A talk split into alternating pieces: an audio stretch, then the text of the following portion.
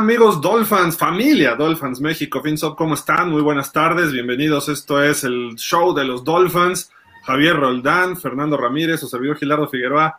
¿Cómo están? Un gusto saludarlos. Javi, pues ahí vamos ya con una mini racha. Vamos a ver si puede seguir.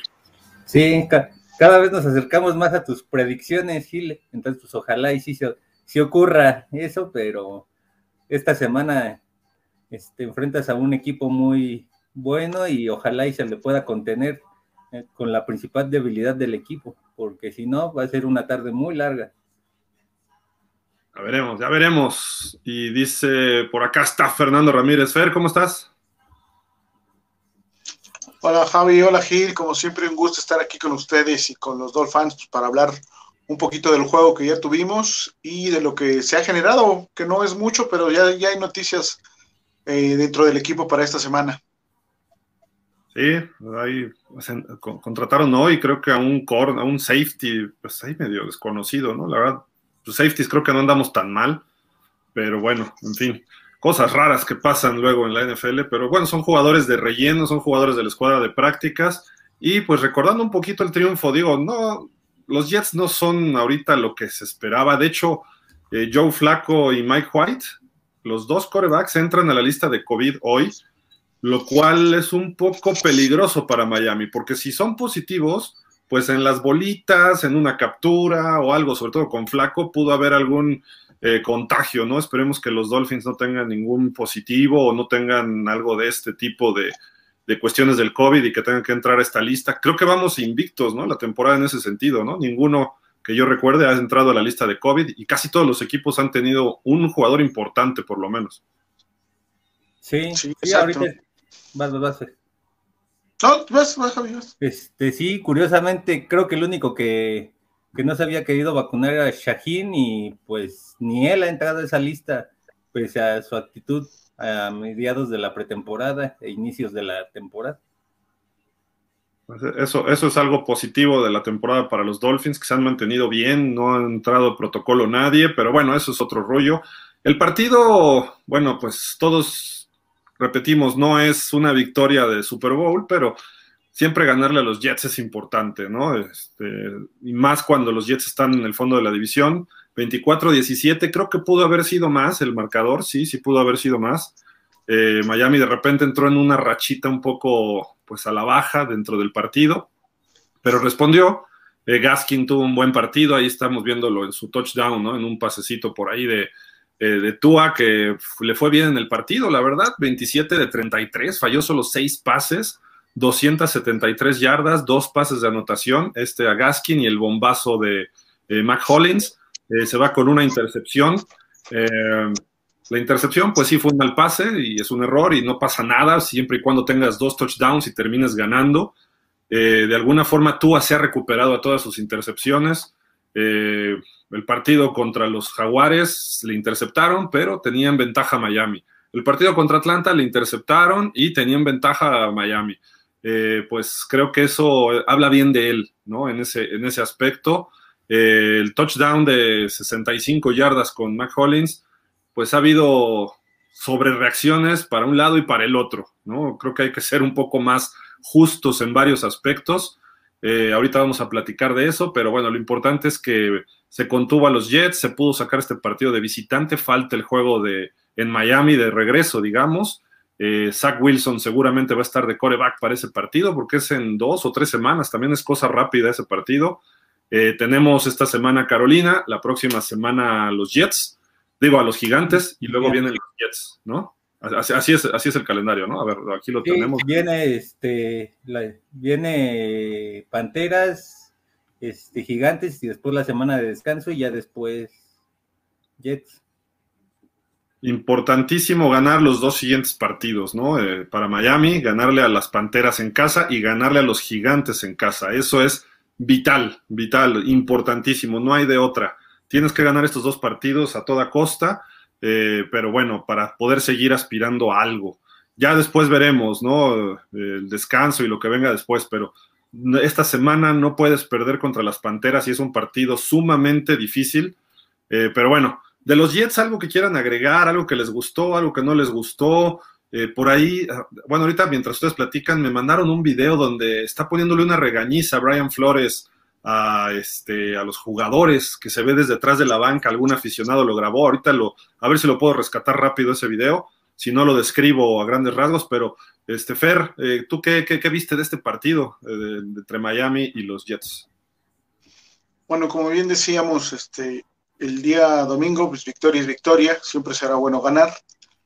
A destacar o a mencionar, creo que el trabajo de la línea ofensiva va mejorando. Este, el no tener eh, golpeado a Tua como, como lo venían golpeando en las semanas anteriores. Es bueno, sí, le, pegan en, la anotación de, de Gaskin, pero bueno, pues es parte del juego. Pero mientras menos lo golpeen, mejor este, el que se haya tenido o haya colaborado a la línea ofensiva para un juego de 100 yardas eh, por tierra, creo que, eso también es muy rescatable. Eh, me parece que el trabajo del lado izquierdo de la línea ha mejorado mucho. Lograron correr, lograron bloquear bien, este, evitaron tanta presión de ese lado con Tua y se pudo correr por ese lado también. Creo que es lo que destacaría en la parte ofensiva. En la parte defensiva, regresó esa defensiva agresiva, eh, eh, que, ha, que, ha, mantenido con pocos puntos a los demás equipos o que mantenía la temporada pasada con pocos puntos a los equipos, se está empezando a ver nuevamente.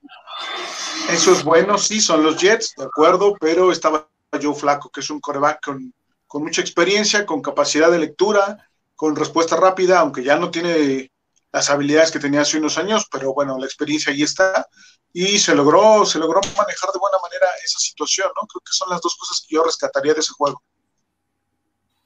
Tú, Javi, ¿qué, verías positivo del duelo ante los Jets? Lo positivo sería la segunda mitad, aparte, porque el equipo, la primera, pues la verdad no, no se vio como debía ser, pero la segunda mitad se hicieron los ajustes necesarios para poder dominar a Jets.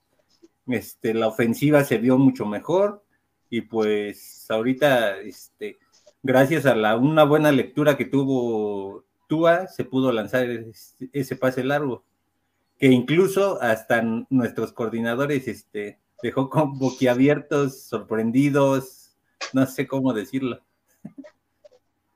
Así, justamente. Así, así exactamente. Así se quedaron. El de la derecha es Gotzi, y el de la izquierda parece que es el asistente de head coach eh, y de coordinador de equipos especiales. Ahorita se me olvidó su nombre, pero eh, son ellos dos que estaban ahí en el palco y después de ese bombazo se quedaron, ¿qué ole? ¿Qué pasó aquí? ¿No? Pero así nos quedamos mandó La jugada? ¿Quién mandó la jugada?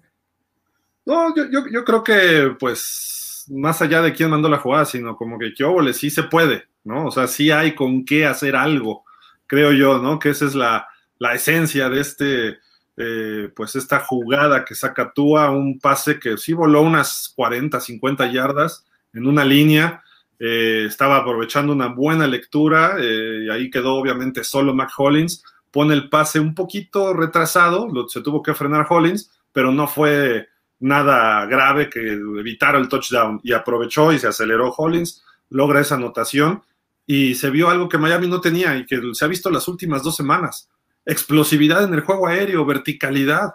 Lo hizo con Albert Wilson Tua y lo hizo con eh, Jalen Waddle la semana pasada. También lo hizo Brissett con, ¿quién era? Isaiah Ford, ¿no? Y esta semana lo hace Tua con Mac Hollins. Eso habla de que las defensivas ya no van a estar todas eh, con ocho en la caja presionando a Tua o siete en la caja, pero muy cercanos los safeties y los corners. Van a decir aguas porque eh, no tenemos que menospreciar ese brazo no, significa que sea Aaron Rodgers, no significa que sea Mahomes, pero de alguna forma te puede hacer daño en esos pases largos, ¿no? Eh, la semana pasada no fue tan largo el pase a Wilson, pero Wilson escapó. Era más bien largo el pase a Jalen Waddle, ¿no? Y esta semana ese, pase bonito se quita la presión Tua, eh, sí echa hasta los últimos, este, lo último que tenía en los intestinos para mandar esa raya eh, se nota que le forzó de más el, brazo, no es esos pases que sacaba Marino, y porque pues, sí, lo comentó Javi, hay varios grupos que han dicho de que ya quieren comparar el brazo de Tua con Marino, con el de Tanegil o el de Chad Henney. No, eso no es. Es más como Chad Pennington, sí puede hacer esos pases largos, pero no es lo habitual de él. Entonces hay que entender eso. Y los defensivos están confiados en que Tua no les va a mandar esos pases. Hay que aprovechar cuando ocurre esto, ¿no? Y Flores habló al respecto y dijo, sí es un lanzador, o bueno, un pasador que puede ir largo, de, hablando de Tua, ¿no? Él lo ve todos los días en el entrenamiento, quizá esté defendiendo a su jugador, eh, se entiende, pero pues Tua ha mejorado con respecto al año pasado, ¿eh? Lo hemos, lo hemos visto desde el off-season, cómo em, ha estado tirando más pases, le faltan algunas cosas y esa fortaleza la va a ir mejorando de este año al que sigue y así poco a poco su carrera va a ir mejorando. Y por, por ejemplo, le preguntaron a Gesicki. Gesicki para empezar habló de Tua y aquí está, está en inglés, ahorita se los traducimos rapidísimo. Dice, estaba feliz por Tua, pero al final del día no tienes que forzar ningún balón largo eh, que no esté ahí necesariamente ahí listo. Eh, o intentar eh, darle algo a la gente que escribe acerca de esto. ¿Por qué? Porque la prensa ha sido muy crítica en contra de Tua, ¿no? Y dice, o tener feliz a la gente acerca de esto. tienes que jugar dentro del plan de juego y dentro de lo que la defensiva te permite. Yo estoy en desacuerdo con que Siki no puedes estar dependiendo de que si la defensiva me da espacios por tierra, necesariamente voy a correr. Eso significa que eres un equipo mediocre o eres una ofensiva mediocre. Eh, ¿Por qué? Porque, ah, me dejó un pasecito atrás de los linebackers, ahí se lo mando. Tú tienes que desarrollar tu plan de juego con base en tus talentos en, tu, en Gesicki que pueda ir largo, en Hollins que pueda ir largo, en Waddle que pueda hacer trayectorias largas, en Fuller, ¿quién es Fuller cuando regrese? En Parker en ciertos pases, e, ese tipo de cosas, tú tienes que hacer tu plan de juego base y sobre eso tratar de, de ponerlo semana a semana y que sea responsabilidad del otro equipo frenarte. Eso hacía Marino. ¿No? Y sí, nos ganaban a veces. Había coaches que nos podían sacar esos partidos y defensivas, sí, sin duda. Pero obligas al otro equipo a tener que trabajar contra de ti. Cuando nos toque jugar, bueno, cuando nos tocó jugar contra Tampa, pues ya sabíamos cómo nos iban a atacar, ¿no? ¿Por qué? Porque Tampa es un equipo que hace, que dicta el ritmo del partido. Eso es lo que esperamos de Miami, que Miami su ofensiva dicte el partido, con Tua, sin Tua, con Gaskin, sin Gaskin, con Parker, con quien es Fuller, con Gesicki, con todos esos. El que sea tiene que Miami estar dictando el partido. Eso es lo que hacen los equipos grandes. Y no necesariamente de que, ah, pues nadie está cubriendo a Mike Gesicki, entonces voy con Gesicki, pum, pum, pum, pum. No, eso yo estoy en desacuerdo con Gesicki, no sé si ustedes estén eh, de acuerdo, pero eh, Tua se ha visto bien en sus pases largos recientemente, ha mejorado muchísimo con respecto a la temporada pasada. A mi gusto le falta muchísimo también, pero ahí va.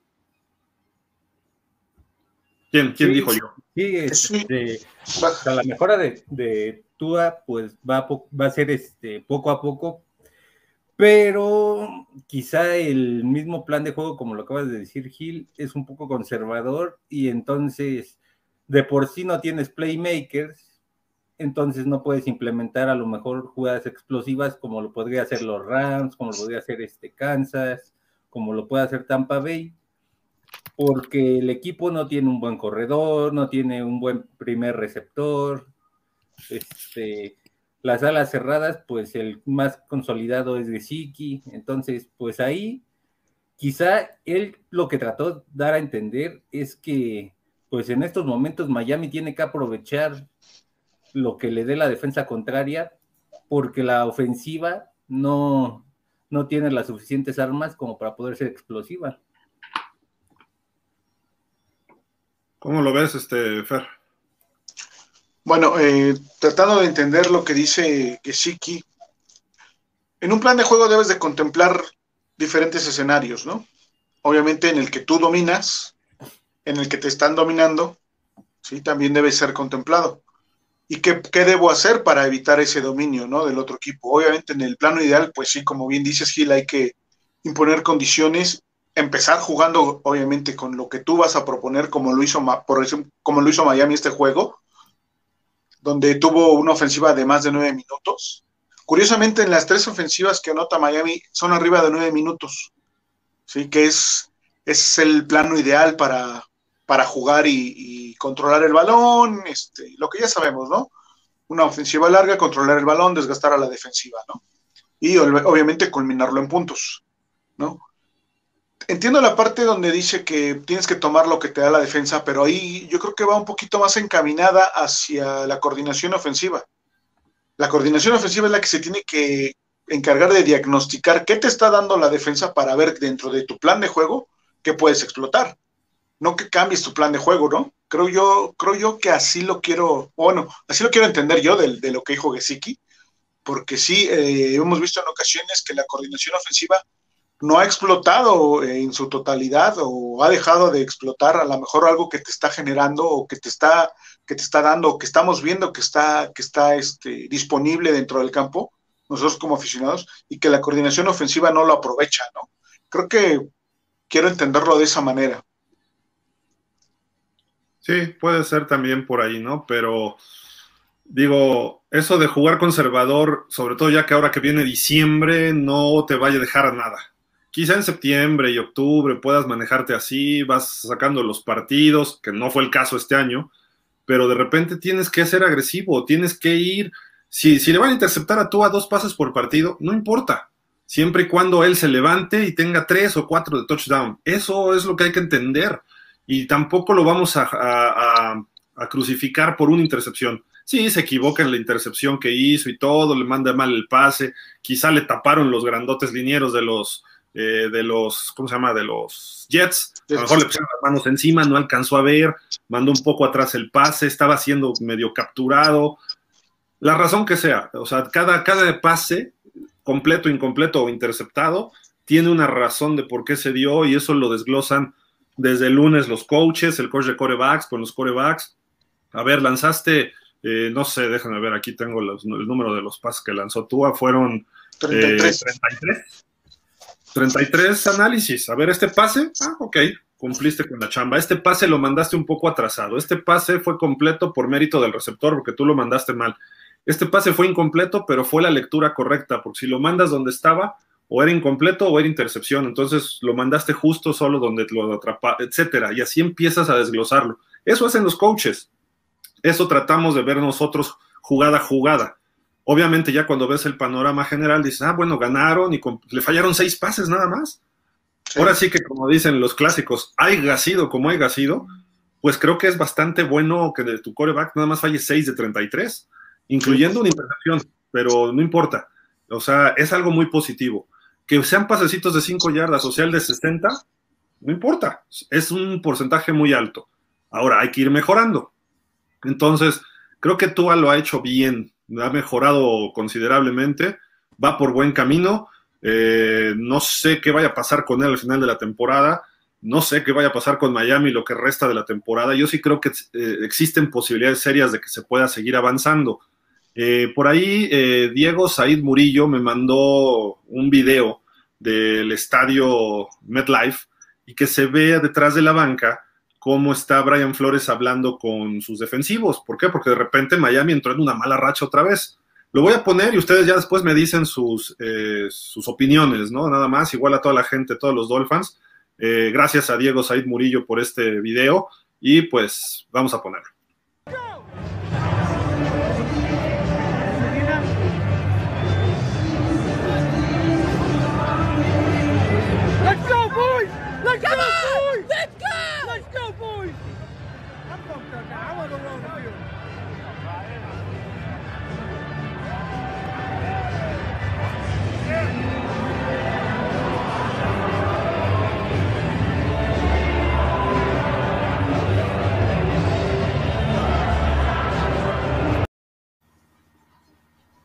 ¿Qué, notaron de este video ustedes, este, Javi? Pues que se nota ahí que, es su especialidad y que pues es donde más este, pone atención. Yo lo quisiera ver con esa intensidad, regañando a, la línea ofensiva o a, los jugadores ofensivos después de no, este, de no tener consistencia en un partido. ¿Tú, Fer, qué, qué notaste? Bueno, me, hubiese gustado escuchar lo que les dice, ¿no? No sé si es regaño o es este eh, motivación, pueden ser cualquiera de las dos. ¿sí? Finalmente les puede estar diciendo que lo hicieron bien y que tienen que seguir con esa intensidad y, seguir empujando, ¿no? O está corrigiendo alguna situación que no le gustó en el campo, que de las dos tenemos en el juego, ¿no? O sea, puede ser una o puede ser la otra, pero lo que es este mm, de destacar es que el coach involucre de esa manera. Él en la semana pasada había dicho que iban a jugar diferente, que tenían que hacer cosas distintas, que iban a ir por más, ¿no? Que, iban a empujar el juego. Entonces, creo que, digo, por ahí puede ser que le, esté funcionando al coach y le está llegando a los jugadores porque le están respondiendo dentro del campo, esa es la realidad. A, mí me llama la atención la intensidad de Flores, que no le había visto en el principio de la temporada. Sea ofensiva, sea defensiva. No así los jugadores. Los jugadores los vi como que muy pasivos. Normalmente, por no decirles pasguatos, ¿no? Este, sí, como que, ah, sí, estamos oyendo al coach, pero cuando yo he visto que de repente llega un coach y grita de esa forma en la banca a los jugadores, normalmente se quedan los jugadores y surge el líder órale, sí, caso, y ahí se ve quién es el que está tomando el liderazgo.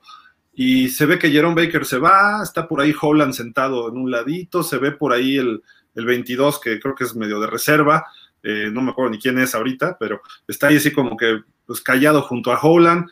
Eh, en lugar de que sigan los jugadores y sí, no, mira, yo te apoyo, y va, échale ganas y lo que necesites, y aquí estamos. Eso falta todavía todavía no se ha dado y esperemos que se dé. Y creo que está en el proceso. Eh, obviamente con un récord de 4-7, pues es difícil estar motivado al full, ¿no? Y estás enfrentando un equipo como los Jets, pues a veces también eso te desmotiva, ¿no? Pero tiene que ir creciendo, tiene que ir creciendo la motivación. Eso es un aspecto, por otro lado, muy distinto al talento que pueda haber en un equipo de fútbol americano o no. Y por ahí eh, yo estoy de acuerdo con, eh, le gritan ahí los fans, Go Boys a los muchachos, ¿no? Y le echan ganas, que bueno, eso está bien y qué bueno, hubo bastante, bastante gente. Hay un grupo Dolphins New York City o New York muy grande y cada partido que juegan los Dolphins en Nueva York, ahí se dejan ver.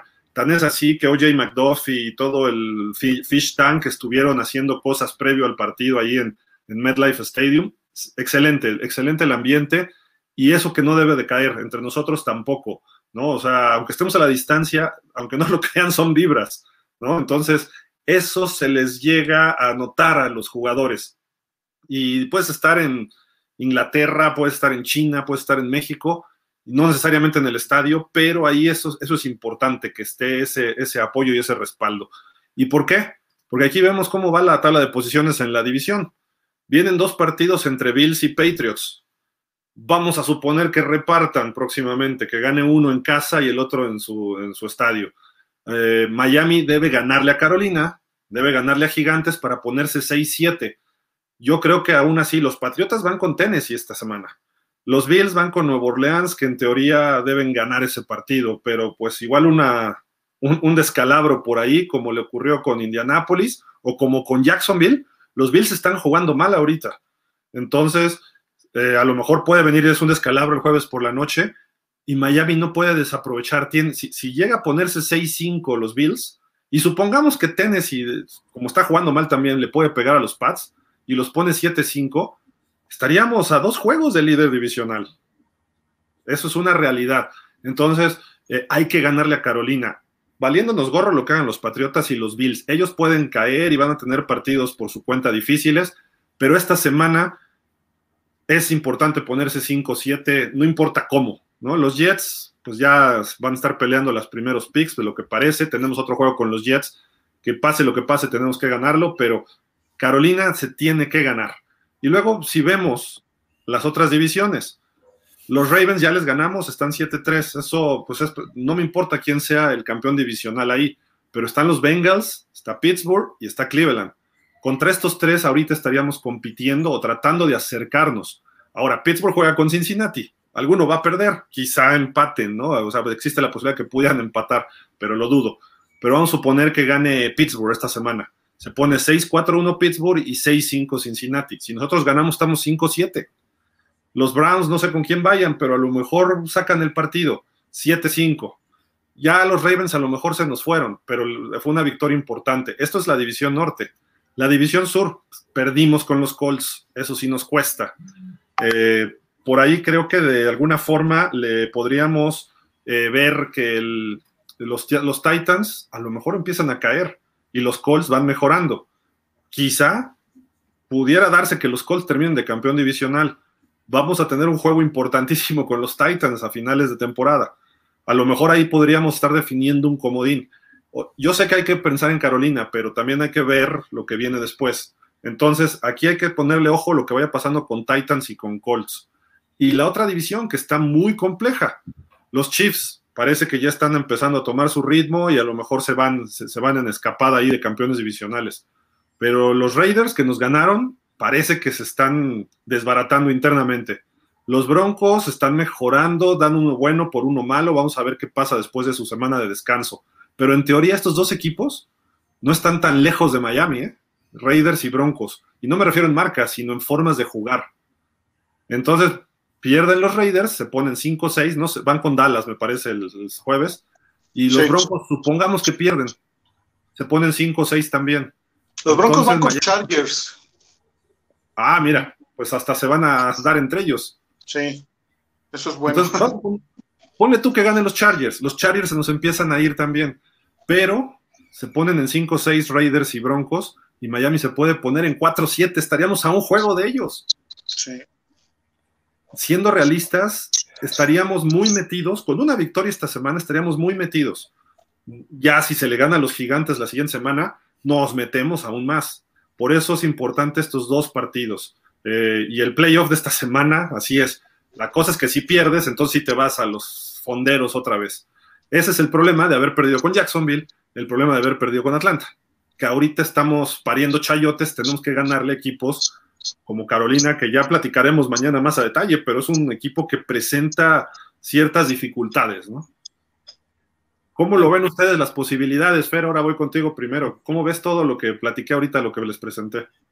Sí, bueno, nada más anotando que va Titans con los Pats también en esta semana, entonces ahí es un juego que también nos interesa mucho, ¿no? Este, sí, yo lo he dicho también, este, tenemos que ir un juego a la vez, este, Miami tiene que ganar, porque si deja de ganar, pues se acabó, pero suponiendo o asumiendo que así lo haga, este, yo creo que llegamos al bye con, con un porcentaje de 500 y si se logran esos 500, va a ser excelente para, para como se venía presentando el panorama, ¿no? No se está jugando eh, gran fútbol todavía, pero bueno, está alcanzando para hacer las cosas, siguen en ascenso, tienen que seguir así, y creo que sí, llegar a eh, eh, un 7-7 al descanso estaría excelente, ¿no? Javi. bueno, sería 6-7, perdón. El descanso sería 6-7. Ajá, 6-7. Sí, sí, exacto. Sí. Pues aquí lo que me gustaría es que se cayera este Bills o Patriotas. Si fuera directamente, pues me gustaría que fueran los Bills porque son quienes te llevan tres juegos de ventaja en realidad. Porque si de ellos dependes para poder ser este campeón de división, pues no hay forma. Y menos para pelear el comodín, porque te ganaron tus duelos directos. Entonces, si un equipo me gustaría que se cayera en estos momentos, serían los Bills. Y pues a seguir pensando en que Miami tiene que ganar los juegos que le restan y encontrar las formas de ganar, así sea por un puntito, jugando feo. Aunque juegues como jugaste contra Tejanos, pero que saques el partido, porque ya estás en esa plena este, competencia por un boleto de playoff Sí, de, acuerdísimo, ¿eh? ¿eh? Pero primero hay que ganar este partido esta semana, Carolina, y luego a los gigantes. Estos dos partidos van a definir el resto de la temporada. Y que yo también estoy de acuerdo ¿eh? con lo de los Bills. Como los Bills nos ganaron los dos, ojalá y se, se caigan más, que pierdan con Nuevo Orleans y que pierdan los dos con los Pats. Porque a los Pats de alguna forma ya les ganamos y tenemos que jugar contra ellos. Todavía falta el partido en Miami. No sabemos qué pase de aquí a la semana 18. Pero eh, podríamos pensar en que a lo mejor los Pats ya son campeones divisionales, si se dan las cosas, en algún escenario, y Miami ahí pudiera tener una ventaja de jugar ese partido, ¿no? Y los Pats a lo mejor hasta se cuiden, ojalá y nos echaran al mejor equipo, ¿no? Pero eh, a lo mejor ya meten a reservas, etcétera, y Miami puede estar buscando un boleto en ese partido. Ojalá sí se dé, ¿no? Pero bueno, el asunto es que no estamos del todo eliminados, hay que ser positivos y existe esa posibilidad. ¿no? Y se, tiene por dónde. Carolina, pues es un buen equipo, pero tampoco lo veo candidato así para ir al Super Bowl. Creo que los Ravens es mejor equipo. No sé ustedes cómo lo vean, pero. Sí, ahorita la ventaja que tiene Miami en realidad es que todos, casi todos los equipos ya van a tener juegos entre ellos, o sea, entre, dentro de su misma división. Entonces, a lo mejor eso beneficia a Miami porque este cargadores te quite del camino a Riders o, este, a Denver. o a lo mejor está, a Denver o a lo mejor este Tejanos o Indianápolis te quite del de, que diga este, Tejanos o Titanes te quiten del camino a Indianápolis y entonces pues ahí se pueda abrir otro lugar que sería lo ideal, pero pues esperemos a ver qué va a pasar en las semanas que restan de temporada regular. Y en la división norte se van a desbaratar Pittsburgh, eh, Cleveland, Cincinnati y los Ravens. Se van a dar hasta con la cubeta ahí. Este, creo que pues por ahí se van a, a, algunos se va a caer, ¿eh? Y parece que es Cleveland el que se está viniendo abajo. Eh, Pittsburgh tiene chispazos, ha tenido lesionados, pero Pittsburgh también está muy en la tablita. Se parece un poco a Miami. De repente se juega bien. Esta semana se va a aclarar un poco esa parte, Gil, porque juegan entre ellos. O sea, juega, juega Pittsburgh con los Bengals y los Ravens juegan con, con, Cleveland. Entonces, ahí nos va a dar un poquito más de claridad esa situación. Pittsburgh creo que tiene más experiencia y a lo mejor termina metiéndose a playoffs ahí que sobre Cincinnati. Pero Cincinnati a lo mejor no le alcanza este año. ¿Por qué? Por juventud, etcétera. Y de repente van a ver cierta realidad contra otros equipos. Eh, Pittsburgh es uno de esos equipos que le pueden poner un alto, pero es en Cincinnati el juego, ¿no? Y Cleveland, pues es una duda por todos lados ahorita, ¿no? Su coreback no está funcionando, etcétera, ¿no? Entonces, Vamos a esperar. Por eso es importante seguir sumando victorias. Pum, pum. Las dos siguientes. Pues primero esta. Y luego ya pensar en gigantes. Que gigantes, como se ve, ya cambiaron coordinador. Que, bueno, sacaron a Jason Garrett. Que a lo mejor eso nos puede beneficiar a futuro. Es una posibilidad. No, me, no es la que más me gusta, pero es una posibilidad, ¿no? De un coordinador ofensivo más establecido, ¿no? Sí, y ahorita la ventaja que, otra de las ventajas que tiene Miami también es que sus dos juegos divisionales que le restan no lucen tan complicados al ser Jets y Patriotas. Entonces, pues. Y en casa. Ajá. Entonces, pues ahí tienes algo que también podría este, dictar tu lucha por playoff. Mira, la realidad es que a Miami le quedan tres juegos en casa y dos de visitantes. de visita, ajá. Como se vio Titans contra Tejanos el domingo, creo que si, siguen jugando así, se pueden empezar a venir abajo los Titans, ¿no? Sin Derrick Henry. El problema es que a lo mejor regresa Henry para ese partido, ¿no? Contra Miami. Sí. Pero bueno, fuera de eso, ya lo veremos en su momento, ¿no? Ahorita es Carolina, Carolina y luego Carolina y ya. Lo superamos. Con un 5-7 ya nos vemos de otra forma. Obviamente con un 6-7, si le pegamos a los gigantes, sería otro. Por eso les decía que sí hay posibilidades, pero obviamente hay que ir trabajando, ¿no? Poco a poquito. No sé si quieren agregar algo más de las posibilidades hacia playoff o ya nos vamos a leer comentarios o qué hacemos. No, ya. Nada más lo que comentabas de Garrett, sí, también es una opción para coordinador ofensivo. Sí, tampoco es de mi total agrado, pero creo que sí, más experiencia, más establecido que lo que tenemos ahorita, por supuesto. Yo, insisto. de los dos le llega ni siquiera a los talones a Garrett, ninguno de los dos ni siquiera por creatividad, y eso ya es mucho decir. O los dos juntos, ni siquiera. de los dos no haces a Garrett, casi, casi. Y, Garrett tampoco es el idóneo, ¿no? En algunos aspectos, pero creo que fue un poco conejillo, no conejillo, ¿cómo se dice? Este, el que pagó los platos rotos, ¿no? En gigantes. El chivo eh, expiatorio. ¿Mandé? El chivo expiatorio de. el chivo expiatorio. Exacto. Creo, creo que ahí, pues obviamente tenían que echarle a alguien. Y ponen a Freddy Kitchens de coordinador ahora, que está peor. ¿Cómo le fue a Kitchens con los Browns el año pasado? Hace dos años, ¿no? Hace dos años.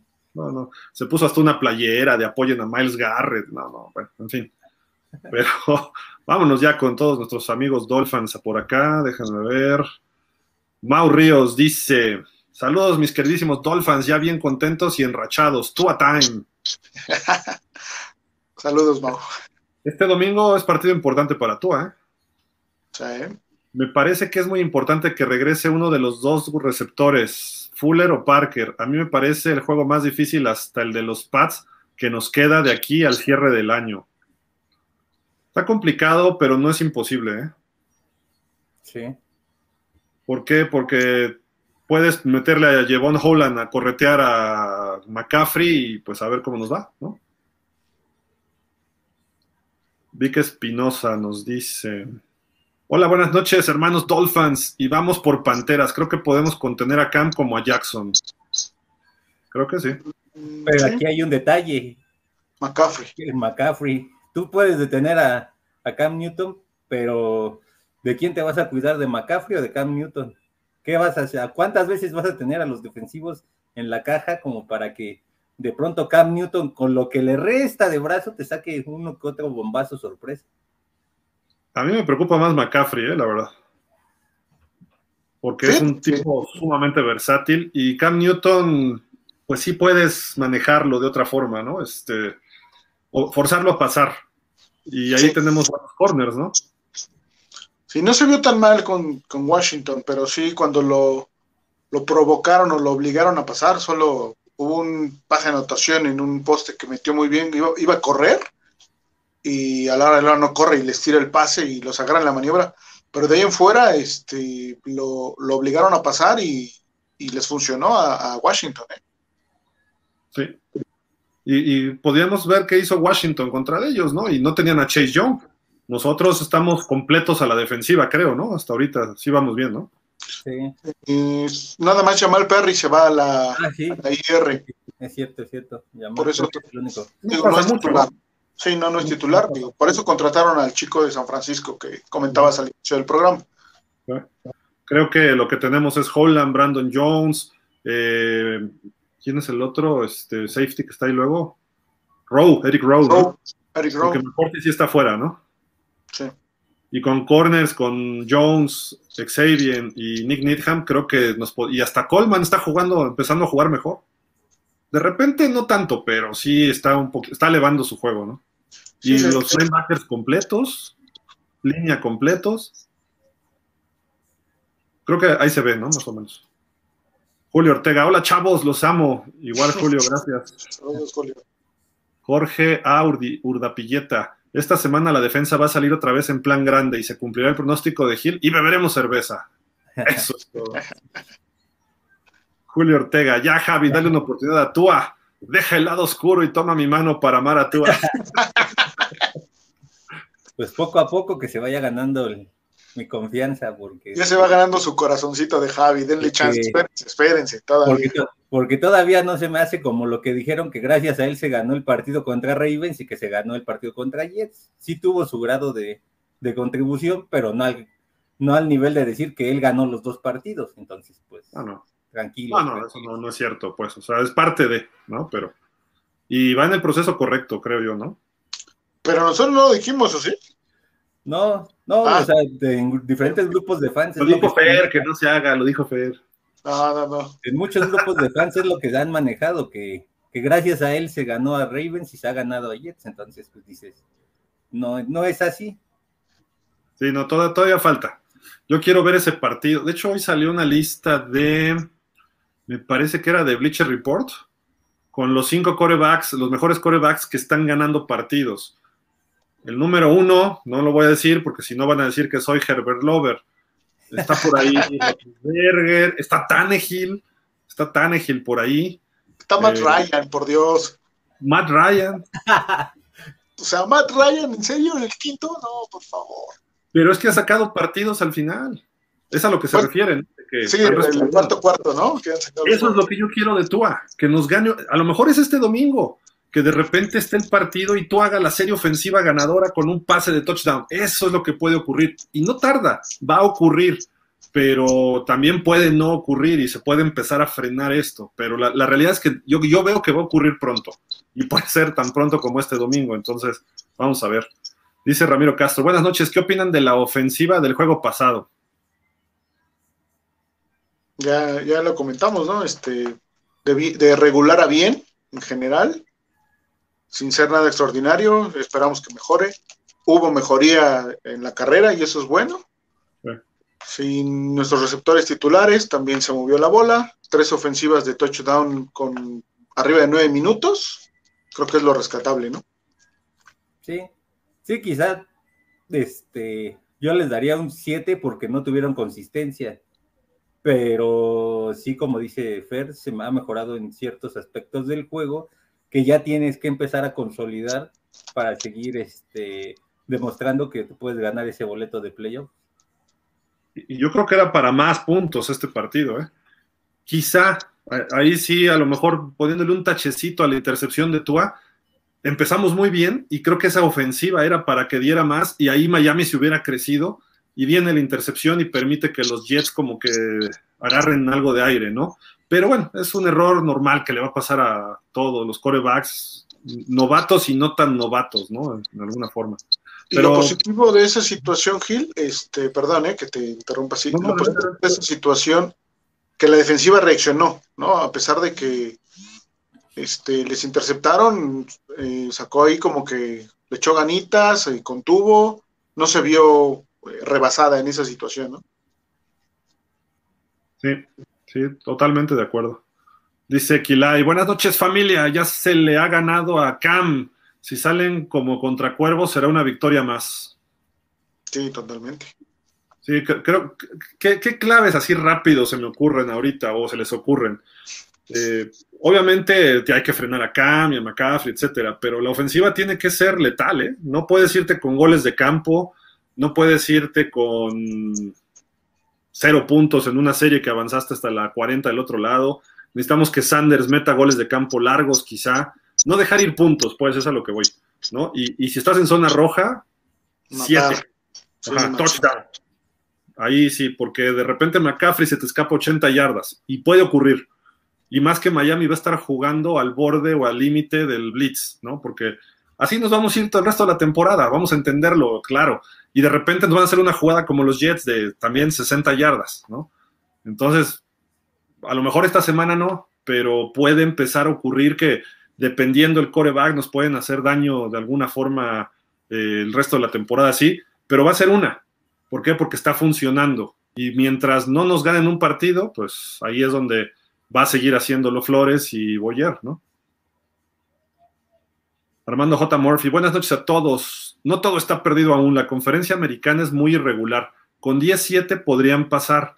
Lo importante es disfrutar de los juegos aunque pierdan. ¿Quién creen que es la revelación de esta temporada para los Dolphins? ¿Creen que Gesicki es desperdiciado por el plan de juego?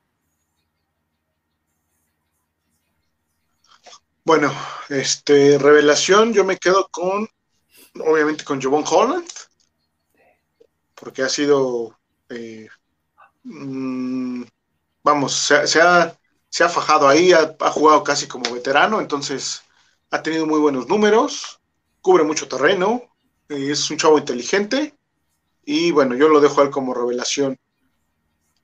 ¿Qué tanto se ha desperdiciado no Gesicki? Yo creo que no, simplemente que eh, sabe jugar sin balón, y cuando es necesario que juegue así, este, lo ha hecho, que es cuando no lo vemos este, en, las cámaras, ¿no? Pero se ve su trabajo dentro del campo, jalando eh, a un linebacker o dos linebackers, trabajando sobre el corner o llevándose a los safeties, ¿no? Obviamente nos gustaría más verlo con, con el balón en la mano, que es, que es muy bueno, ¿no? Obviamente, y nos da muchas yardas, incluso nos ha dado ya anotaciones pero no, no creo que sea desperdiciado. Que lo pueden optimizar, sí, probablemente sí, ¿no? A él y a Shahina, a los dos. De hecho, Gesicki dijo esta semana, y es lo que les iba a comentar hace ratito, que ojalá y le den ya su contrato a Shahin, ¿no? Su extensión de contrato. Y dices, oye, pues tú ve el tuyo, ¿no? Porque estás a punto, o sea, no te han dado la extensión y este está hablando del otro y dices, espérame. Pero bueno, qué, qué buena onda de, eso habla de un jugador de equipo, ¿no? Sí, sí, sin duda. Eh, ¿Y cuál era la pregunta concreta? ¿Quién creen que es la revelación? Pues sí, Howland. Sí, no hay eh, otro. A lo mejor Phillips. a jugar bien, ¿eh?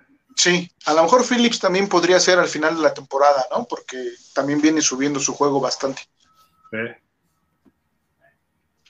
Sí, sí, de acuerdo. Me gustaría decir que al final de la temporada que se que, que Tua sea el mejor, ¿no? Pero pues vamos a esperar, o sea, tendría que dar un brinco muy grande ahorita. Tú ahí va, ahí va. Vamos a ver, a lo mejor ahorita cierra la temporada fenomenal, ¿no? También hay que darle ese beneficio de la duda. Mau Ríos dice, ¿a quién, ¿a quién no le interceptan este año? Me gustó mucho la jugada sorpresa de pase a Smitey y esas Wildcats son letales para el equipo. Jugada sencilla, pero funciona.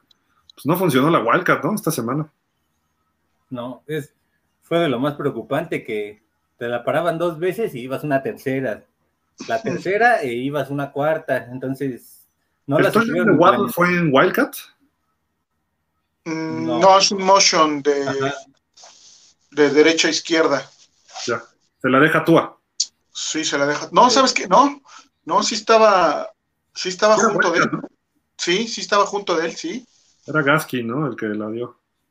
Ajá, era Gaskin, porque se coloca Tua, el Tua es el que se abre en el motion y ya este, pasa a Waddle, sí, tienes razón. Pero las otras ya no dieron nada, porque quiso Gaskin correr, ¿no? Y ahí ya no pudo. Hubo una nada más que le dio un primero y diez en tercera y cuatro, me parece. Ajá, sí. No hay que abusar, no hay que abusar de ellas. Está bien, está bien que esté en el plan de juego, ¿no? No, no lo veo mal, pero hay que ver en qué momento y cómo usarla y contra quién, ¿no? Pero este, ¿qué decía? Me gustó el pase, ok. Y, ok, perfecto, sí, leímos todo. Julio Ortega, señores, guarden mi comentario. No vamos a entrar a playoffs, pero nos quedaremos a un juego y seré invitado de honor por Gil y a Javi. Le llevaré un póster de Tua. Mira, si quedamos con 10-7, creo que sí nos podemos meter. Si quedamos 9-8, va a pasar lo que tú dices. Porque no veo el para playoff. ¿Qué es quedarnos a un juego, Julio? A ver, danos, danos tu, tu pronóstico final de ganados y perdidos para poder decir, bueno, sí Pero o no. aquí, ¿con quién perdemos? ¿no? Sí. Sería un 9-8, yo creo, porque de otra manera no creo que con 8-9 o 7-10 estés este, peleando playoffs. Entonces sería un 9-8, posiblemente. Sí, 9-8 creo que no va a alcanzar este año, ¿eh? Dice Mau, Albert Wilson se ve compenetrado ya al equipo y está jugando bien. ¿Creen que merezca todavía un lugar para el próximo año? Se está volviendo un jugador, en el jugador para jugadas de habilidad. Híjole. Yo creo que sí, porque dejaste ir a al Manos de Piedra, al grandioso Manos de Piedra, pero este, y porque la temporada que viene, quizá ese va a ser tu, este, este, tu eslabón más débil.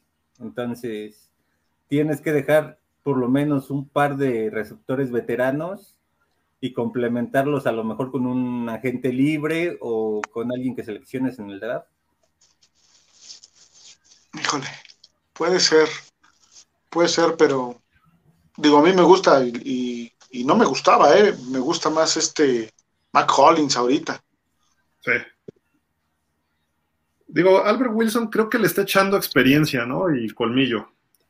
Y está ayudando eso al juego aéreo, tanto con Ravens como ahora con los Jets. Entonces, eh, vamos a ver, yo, para mí tiene que ganarse el equipo, ¿eh? Digo, sé que viene de haberse perdido el año pasado, porque dijo, yo no juego por el COVID, se tomó el año y pues no ha entrado en todo el ritmo y ahorita ya se ve bien, qué bueno.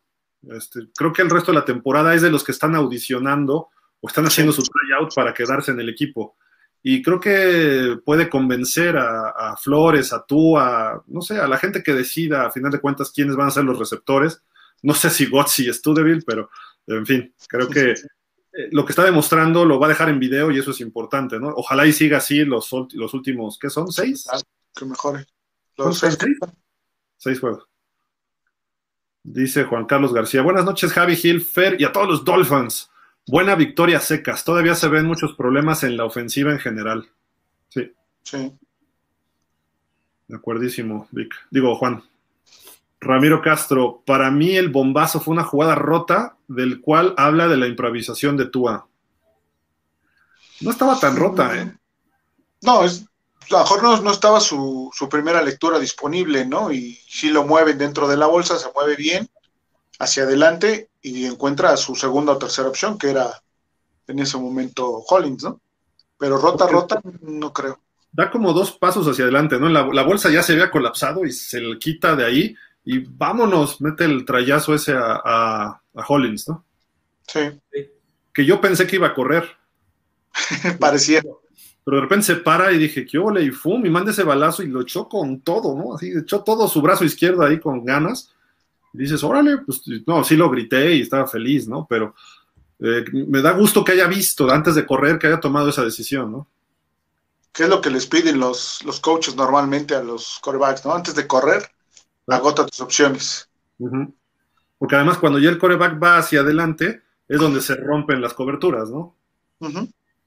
Nos dice Mauricio Borja, saludos desde Honduras, la tierra de Brian Flores, saludos hasta allá. Saludos. Mucho tiempo sin tener el gusto de verlos y escuchar. Arriba los Dolphins. Venga, Mauricio, qué buena onda que estás por allá, saludos.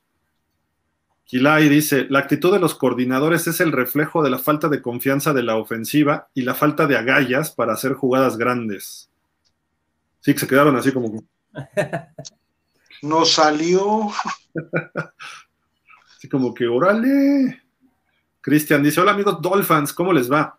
Cada temporada decimos que el equipo se empieza a ver bien. Hoy parece que es tarde para las aspiraciones que deseamos, pero bueno, una vez más el equipo ilusiona para que el próximo año arrasemos.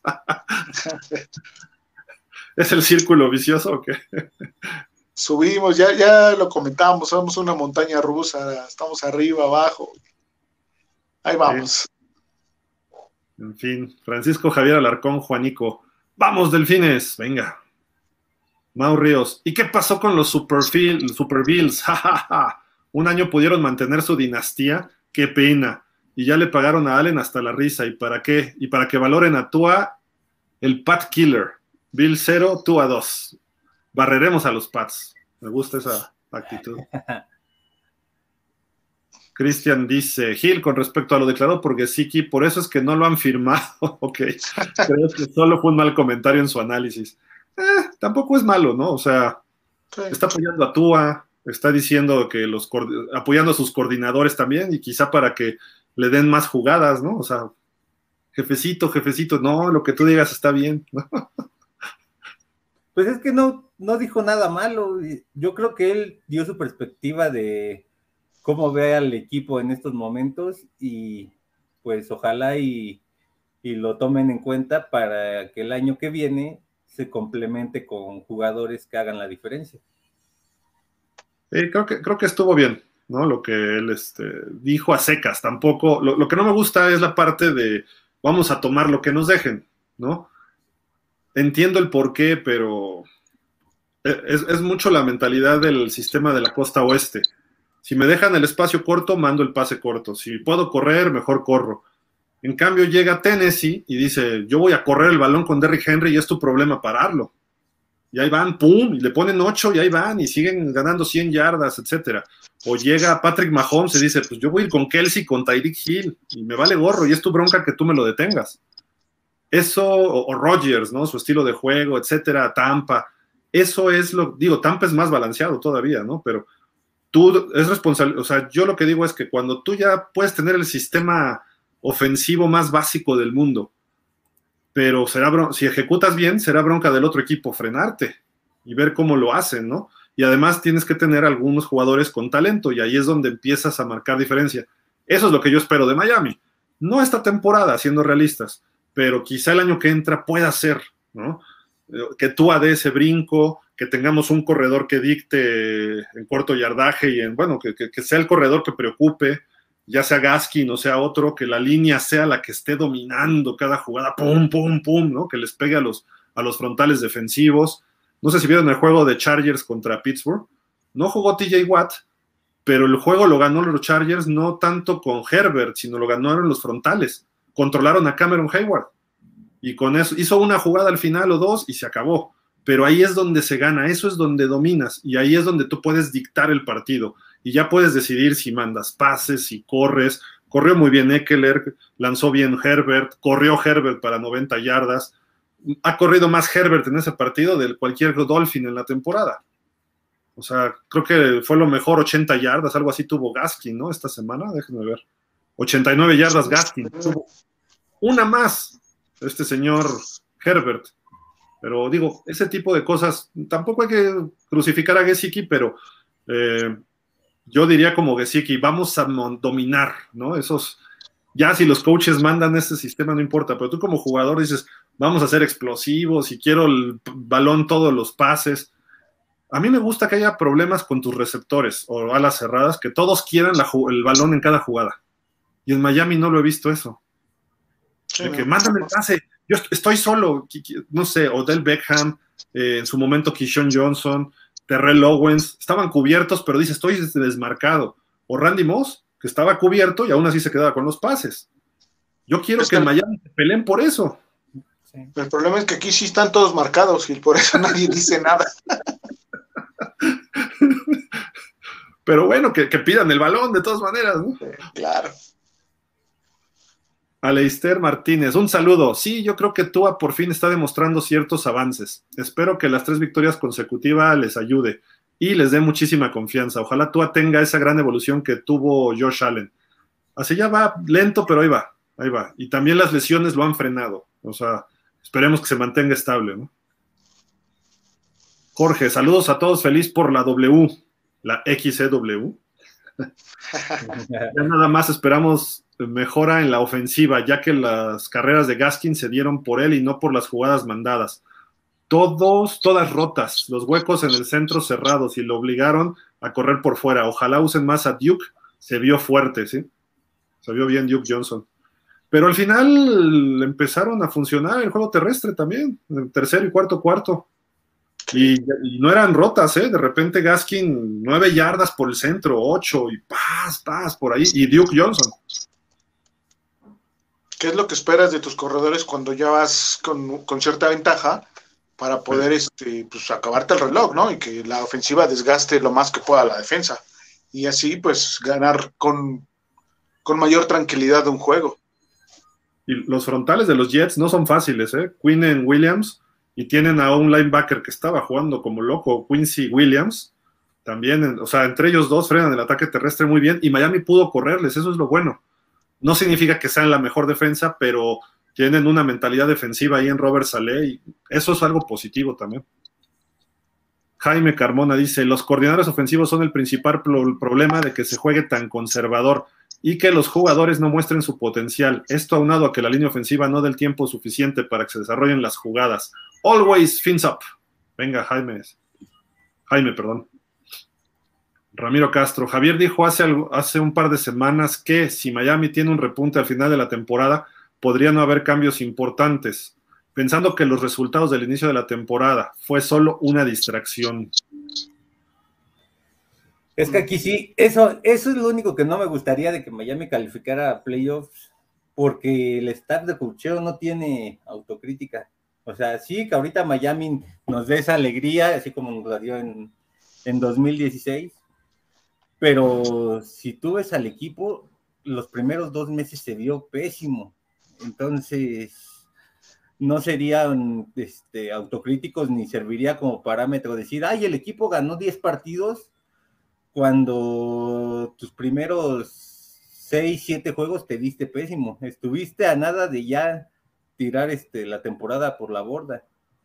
Entonces, ojalá y, ojalá y Ross, Brian Flores y Chris Greer entiendan que ahora necesitan coordinadores de experiencia, aunque sea del lado ofensivo, porque a lo mejor Josh Boyer y Brian Flores levanten a la defensa en lo que resta de la temporada. Pero del lado ofensivo necesitan un coordinador ya consolidado y un buen entrenador de línea ofensiva. Sí, Fíjate que en el 2016 que mencionaron, no le ganamos a nadie con marca ganadora en ese, en ese año, solo Pittsburgh. Y luego Pittsburgh nos ganó en playoff. O sea, también fue algo un poco falso esa temporada. Tuvimos creo que 10 ganados, 6 perdidos, empezamos mal, de repente hubo una buena racha, se le pegó a Pittsburgh, a Buffalo, este, difícil, a los Jets, fue cuando Jay empezó a hacer superjuegos. Eh, al final viene la lesión de Tannehill, Matt Moore rescata, ganamos en Nueva York y luego perdimos feo contra los Pats. Y la semana siguiente, en la primera ronda de playoff, Pittsburgh nos echó y feo, ¿no? Eh, ¿Por qué? Porque vimos una realidad. Un equipo, le ganamos a Pittsburgh en octubre y Pittsburgh estaba con algunos lesionados, etcétera. Se jugó muy bien en Miami, pero cuando tuvimos que ir a Pittsburgh en playoff, con todos sanos, ya no pudimos y además eh, Bob Dupree pues se manchó con Matt Moore, ¿no? También, pero bueno, este, ese es otro rollo. Y eh, no estaba jugando por lo de la rodilla, ¿no? Entonces, tampoco hemos sido un equipo, quizá los playoffs del 2008 sí fueron mejores, con la Wildcat en esa temporada, ¿no? Se veía un equipo un poco más sólido pero hasta la fecha eh, yo no he visto un equipo de Miami que digas, este equipo va más allá de estos playoffs, como podríamos estar hablando de Cleveland, que el año pasado se mete a playoff y es, considerado para regresar a playoff, a lo mejor se cae, pero el equipo tú lo ves y dices, hay estrellas, hay jugadores que están ahí. Miami apenas está armando eso. Los Bills, aunque vayan mal y se estén cayendo, los ves que están armados. Eh, esa es la diferencia, ¿no? De que nos faltan jugadores que hagan el cambio eh, sí tenemos Xavier Howard, que es una estrella, pero si tu mejor jugador defensivo es un corner, pues le van a lanzar del otro lado y nos van a estar ganando. Eh, si tu mejor jugador ofensivo es un novato, estamos en problemas, aunque sea muy bueno novato. Digo, no es Randy Moss, Jalen Waddle. Y Randy Moss fue novato y fue novato del año y rompió la NFL, pero era Randy Moss, terminó en el Salón de la Fama no le podemos pedir lo mismo a Jalen Waddle y además no estamos como los vikingos en el 98. Somos los delfines del 2021.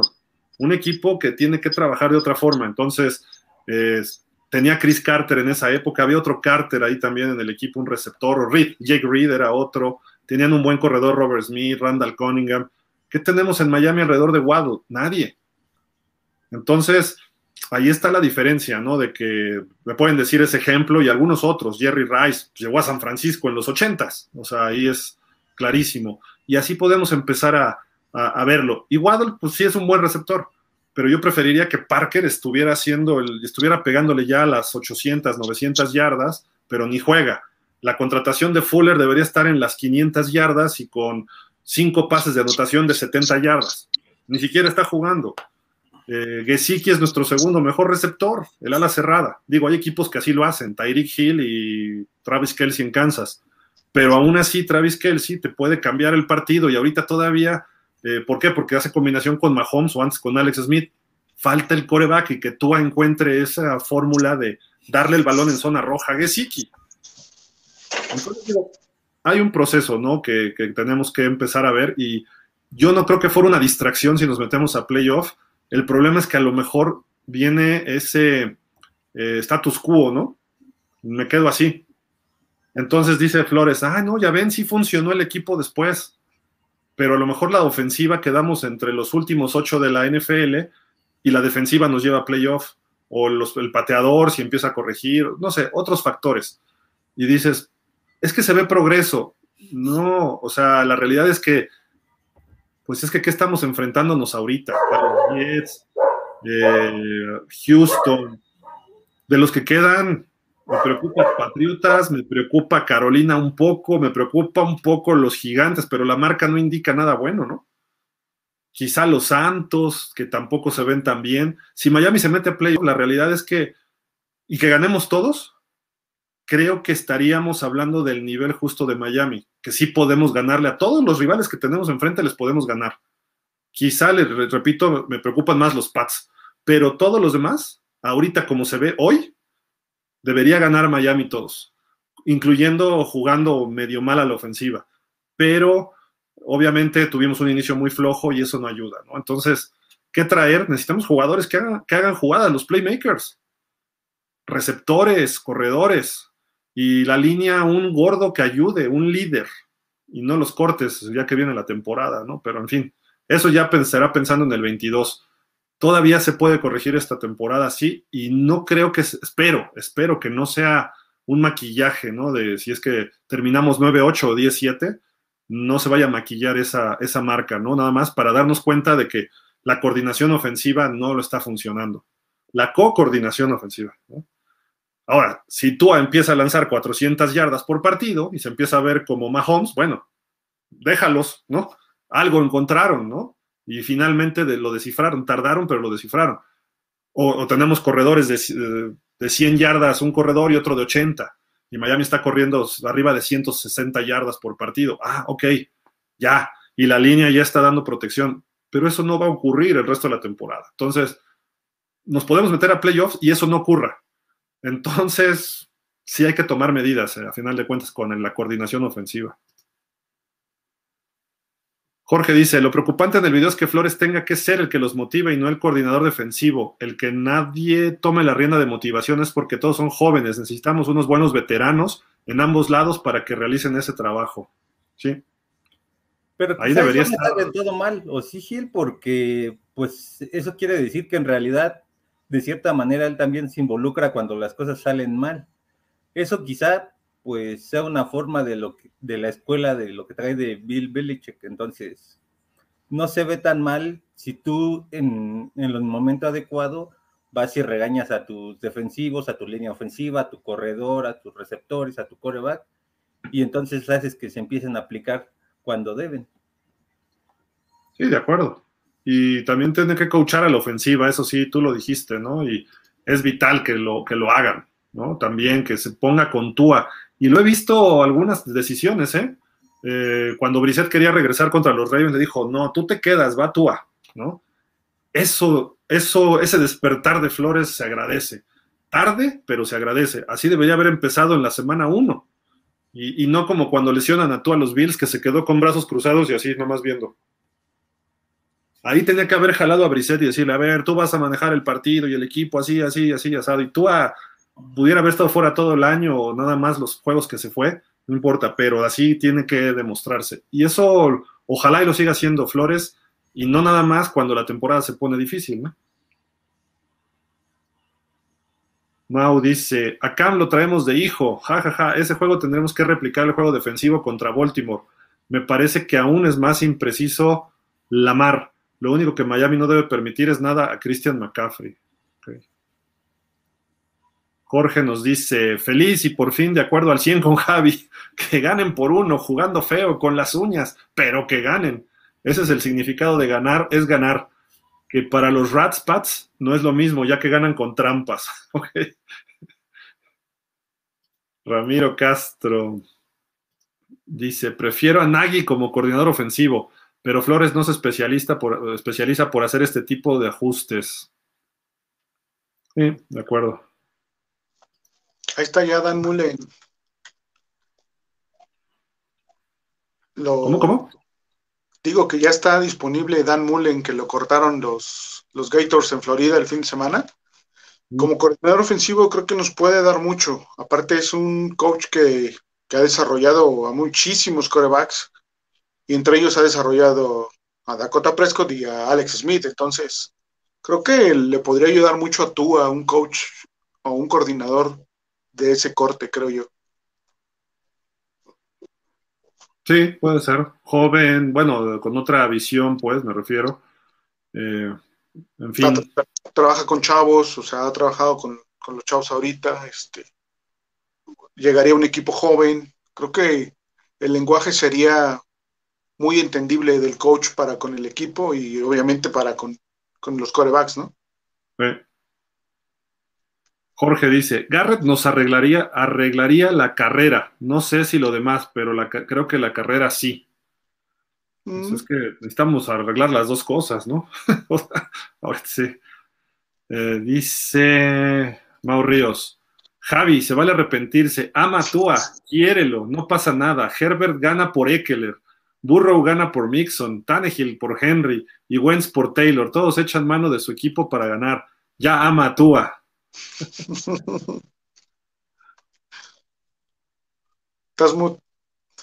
Yo creo que aquí el único que, gana en sí por su corredor ha sido Tannehill, porque los demás, tanto Burro como Herbert o Wentz, pues son corebacks este, buenos que hacen mejores a sus compañeros de equipo. Entonces, pues esperemos que si el año que viene le traes a lo mejor a, a un, ¿qué te parece? A, ¿Qué podría quedar libre? Este, Melvin Gordon, por ejemplo, o ¿quién más anda por ahí también? Hay uno de Filadelfia. Peterson otra vez anda libre. Ah, sí, pero ya por edad yo creo que ya no, no lo van a contratar. Entonces, si queda alguna gente libre bueno como corredor, pues te lo traes y a ver si, si es cierto que Tua va a tener ese, liderazgo para poder complementarse con un corredor. A lo mejor puede ser como Tannehill, que gana gracias a Henry. Esperemos que Tua gane gracias al corredor que le traigan. Ahora, lo, de Wentz y Taylor creo que ahí sí es vital, ¿eh? también es, depende de su corredor. Taylor está jugando barbaridades, ¿eh? y nos lo hizo a nosotros. Cuando empezó a correr él, que fue justo ahí como que el despertar de los Colts, ¿eh? Nos tocó su juego de despertar y de ahí se enracharon. Creo que han perdido uno o dos, pero cuidado con los Colts. Y Wentz es un coreback que si pueden correr bien el balón su equipo, se vuelve peligroso. No, tiene talentos. Su problema son las lesiones, no es tanto que sea malo. Entonces, digo, creo que por ahí eh, sí veo a Tua una especie de, de ¿no? Creo que Wentz tiene más talento que Tua, pero igual se lesionan con que les hagas así. Entonces hay que ser consistentes. Si le das un buen corredor, le quitas presión al coreback y funcionan. Eh, Mixon ha jugado bien últimamente con Cincinnati, pero Burrow se ha visto, luego luego hizo esa química otra vez con Jamar Chase. Eh, Herbert ha ganado sin Eckler también. El año pasado estuvo lesionado y Herbert se veía igual. Eh, lo que pasa es que Herbert tiene dos receptores de primer nivel, ¿no? En Mike Williams y en este Keenan Allen. Entonces, eso obviamente le ayuda. En Miami no hay quien. Si estuviera Herbert en Miami, a lo mejor tendría problemas. Seguramente Gesicki tendría más números, ahorita Wall tendría más números, pero los demás no le estarían ayudando mucho a Herbert. Eso es una realidad que también hay que compararlo un poco. Algo favorable para Tua, ¿no? Porque, este, pues no es que y además con el, el, año pasado no tenía línea ofensiva los Chargers, este año ya, y pues vemos que Herbert está contemplado como MVP, entre los posibles MVPs de la NFL. Entonces, en Miami estaría sufriendo como el año pasado Herbert. Esa es la realidad. Los Chargers tienen un mucho mejor equipo este año, sí, sobre todo ofensivo, ¿no? Pero Eckler, los cuatro touchdowns de Eckler fueron muy cortitos y no fueron porque él estuviera corriendo bien. Fueron más bien porque ya estaban en zona de gol y ahí le daban el balón. Ramiro dice, buenas noches. Vi en Twitter una publicación con los números de Tua en sus primeros 16 juegos y la verdad veo que son números decentes y obvio, con la opción de seguir mejorando, mi apoyo es total a Tua, pues ojalá y me equivoque, pero me preocupan sus lesiones, ya que no es un coreback fuerte, pero bueno, está en proceso de fortalecimiento. Sí, lo hemos dicho, sus números no son malos. Eh, el problema es que a mí no me preocupan los números, sino que tenga ese liderazgo y esa capacidad de sacar partidos que los expertos que escriben en Estados Unidos lo pongan entre los cinco corebacks que te pueden sacar un partido al final. Que lo pongan entre, que, lo veamos en un top ten de la, NFL, como pudiera estar Burro o Herbert en su segundo año, eh, o como va a estar este, Trevor Lawrence en algún momento, cuando su equipo le responda. Trevor Lawrence tendría un temporadón si no le soltaran tantos pases sus receptores. Es, cuestión de cierto ritmo ahí, ¿no? Y eso tú le sueltan pases y luego tú a falla pases. Ese es el problema, esa es la diferencia, que todavía hay que darle más pasos a Tua. Eh, los números sí son importantes, pero cuando empiezas ya a pensar en que eh, tu coreback debe ser franquicia, pues podemos hablar de Baker Mayfield y pues no luce muy bien para Cleveland, pero te puede hacer las jugadas importantes. Hay muchas críticas en Cleveland contra él, porque tiene todo, pero no funciona. Entonces, o en su momento acuérdense de Jared Goff, llegó hasta un Super Bowl y no es el coreback élite, pero sabe hacer ciertas cosas y tiene un coach que lo, pudo explotar sus pocos o muchos talentos, ¿no? Entonces yo, yo preferiría que alguien explote a tú a su talento y que le ponga las cuestiones adecuadas, ¿no? Ricardo Velarde, necesitan ya ganar un juego con autoridad. Eso les ha faltado esta temporada. Dolphins up. Sí, yo creí que era contra los Jets, pero esperemos que sea contra Carolina. Le ganó, ah, no, estuvo más cerrado, ¿no? Carolina, Washington. Sí. Mau Ríos, la clave no está en la defensiva, ahí la vamos a medio llevar. El tema es que tiene una defensa decente y no podemos preocupar con dos hombres, nada más, Gesicki y Waddle necesitamos a Parker o Fuller por marca. ¿eh? Parker creo que la defensa es la clave. Aquí sí la defensa es la clave, Gil, porque todavía tu ofensiva no, este, no es consistente. Si no pudiste más que meterle siete puntos a Jets en la primera mitad, eso te indica que hay una alerta roja en los momentos este, cuando inicia el partido. Que ya este partido lo en la segunda mitad hiciste los ajustes necesarios, bueno, pero si Miami sigue este, dejando nada más el marcador en 7 o en 10 en la primera mitad, difícilmente vas a, este, a poderle competir a cualquier equipo de la NFL. Sí. Sí, sí, tienes que involucrar más gente. Y Devante Parker decía, creo que ya estuvo sus tres semanas en la lista de reserva, ¿no? Sí, ya regresa para la próxima semana. Entonces, ojalá, ojalá y juegue. Eso va a ayudar también al juego aéreo y que mantengan a Hollins, a Wilson y a Waddle con él. Tienes cuatro abiertos y ahí puedes jugarle bastante más. Eh, Gesicki, eh, Shaheen, eh, también se vio bien contra los Jets un rato. Entonces, por ahí, va. Mau Ríos dice, en el comentario de Armando J. Murphy, la revelación es el genio general manager Chris Greer letal en sus picks del 2021, aunque les duela. es broma, los quiera. Pues no letal, pero bueno, si ya ha tenido sus aciertos, tenemos que decir. Sí, el, problema es que, digo, se te vas a la segura y le pegas, ¿no? A Jalen Waddle, pues era probable que le acertaras y le está saliendo bien. Eh, Jalen Phillips le está saliendo bien, pero deberíamos tener a Najee Harris, ese es el problema que no tiene ese material, como decía Hugo Sánchez, las amígdalas para tomar una decisión importante. Jalen Phillips, puedes conseguir uno como él fácilmente. Un Najee Harris no. Esa es la diferencia. Entonces, ¿cuánto tiempo para ver otro Najee Harris? Pues a lo mejor el draft que entra hay que ver si, si nos robamos a alguien, ¿no? Pero, y luego lo intenta ir por él, ese es el problema comete el error y luego, ay, quiero compensarlo. A Jalen Phillips lo hubiera tomado en la segunda ronda, que eso hubiera afectado a Jevon Holland, pero te hubieras llevado en la 18 a, a, Najee y tendríamos resuelta esa posición por los menos los próximos 4 o 5 años.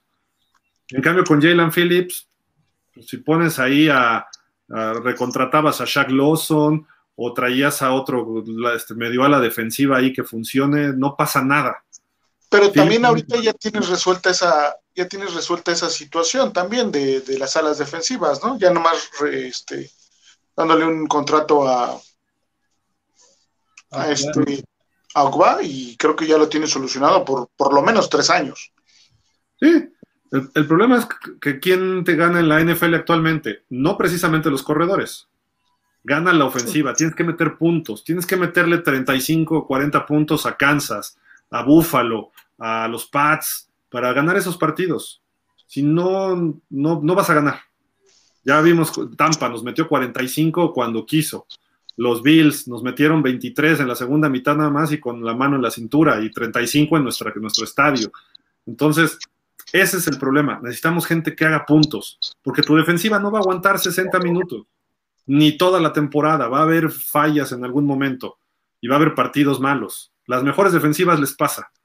Muy, muy raro los Ravens del 2000 o los Bears del 85. Son casos muy raros esas defensivas. Entonces, sí necesitamos más playmakers.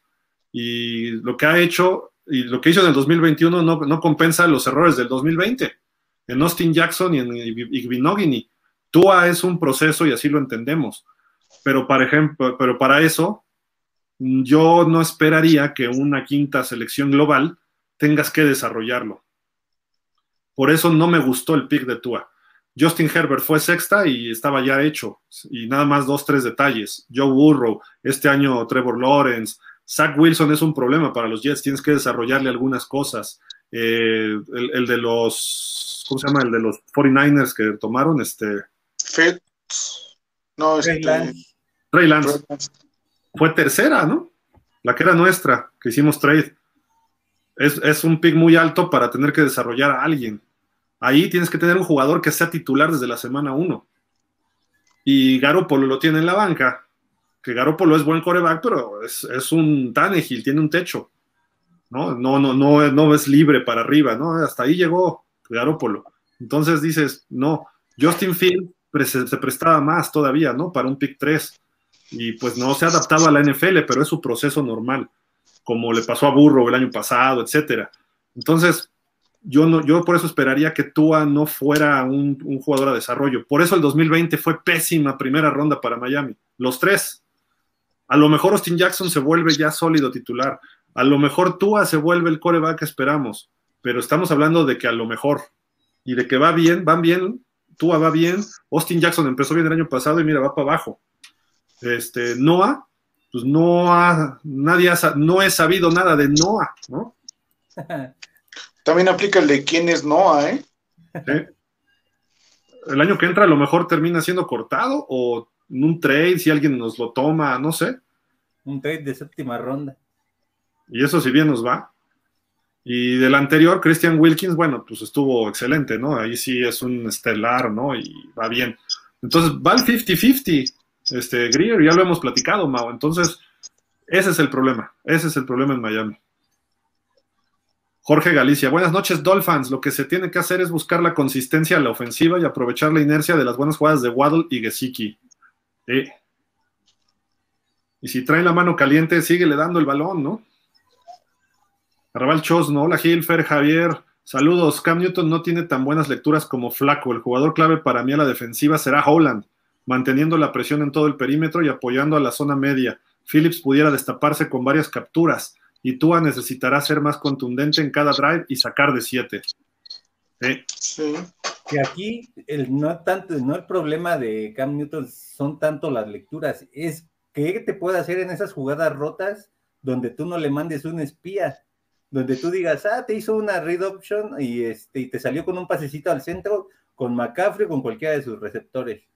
Entonces, ese tipo de jugaditas pueden ser muy incómodas para la defensa y el que no tengan un espía directo con Cam Newton puede generar problemas. O vas a asignar a Jalen Phillips o a lo mejor a Javon Holland para intentarle pegar a Newton e incomodarlo, o quizá puedas empezar a sufrir. Sí. Dice Aaron Rendón, buenas noches Dolphins, se vienen partidos difíciles antes del descanso, ¿creen que se pueda perder alguno? Pues no, en teoría no, porque ni Carolina ni Gigante se vieron muy bien esta semana. Entonces, se puede decir que estás al nivel de ellos. A lo mejor el que se podría en determinado momento pues, sería este que viene, ¿no? O bueno, el que, el que tienes más probabilidades de tener problemas.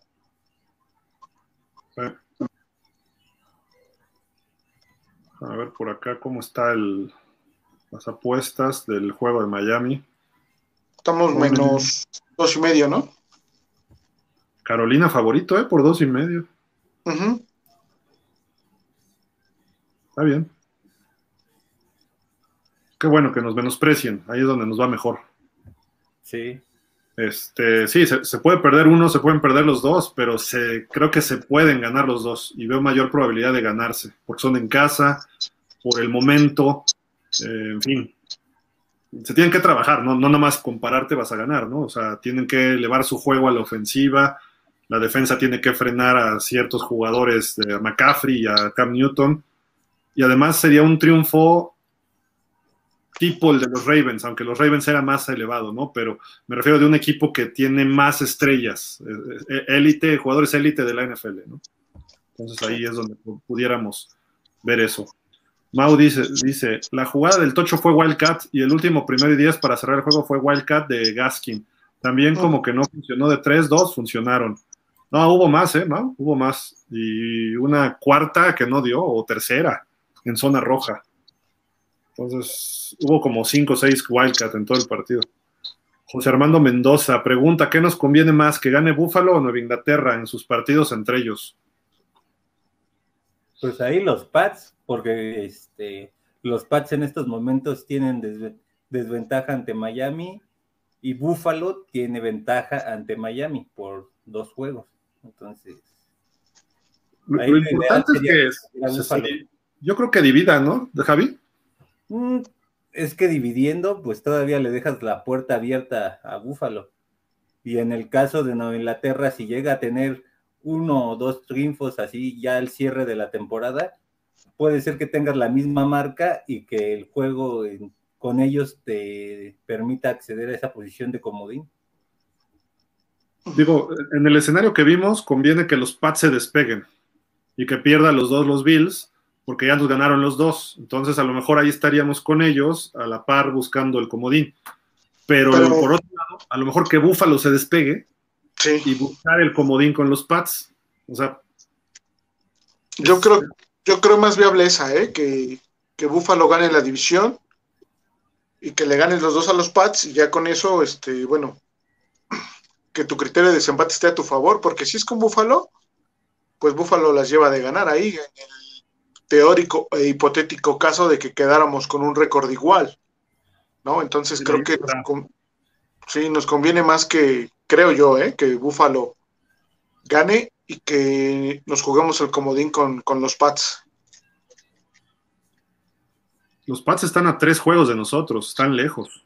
Tendrían que perder con los Titans, los dos con los Bills. Miami tiene que ganar todo, ¿no? Sí, claro, sí. Y, llegar a la última semana, suponiendo que los Patriotas pierdan los dos con Bills y uno con los Titans, llegamos empatados a la última semana y ahí buscar el comodín. Sería una opción para Miami. Ahora, ¿qué pasa si Miami, supongamos, gana el resto de los juegos? Los Pats, o sea, hay que apoyar a Tennessee esta semana que le gane a los Pats y hay que apoyar a Nuevo Orleans que le gane a los Bills. Eso sería el escenario ideal esta semana.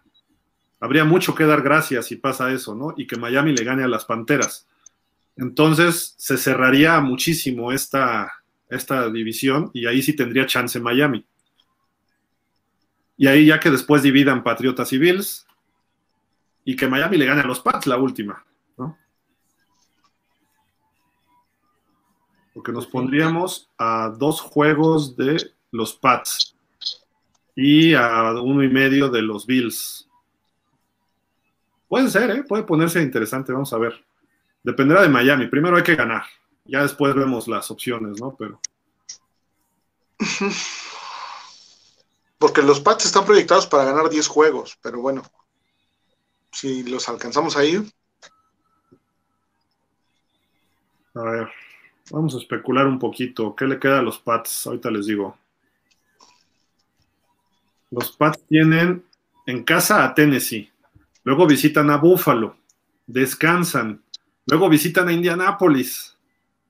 Y ah. reciben a Buffalo. O sea, sus cuatro siguientes juegos están duros para los Pats.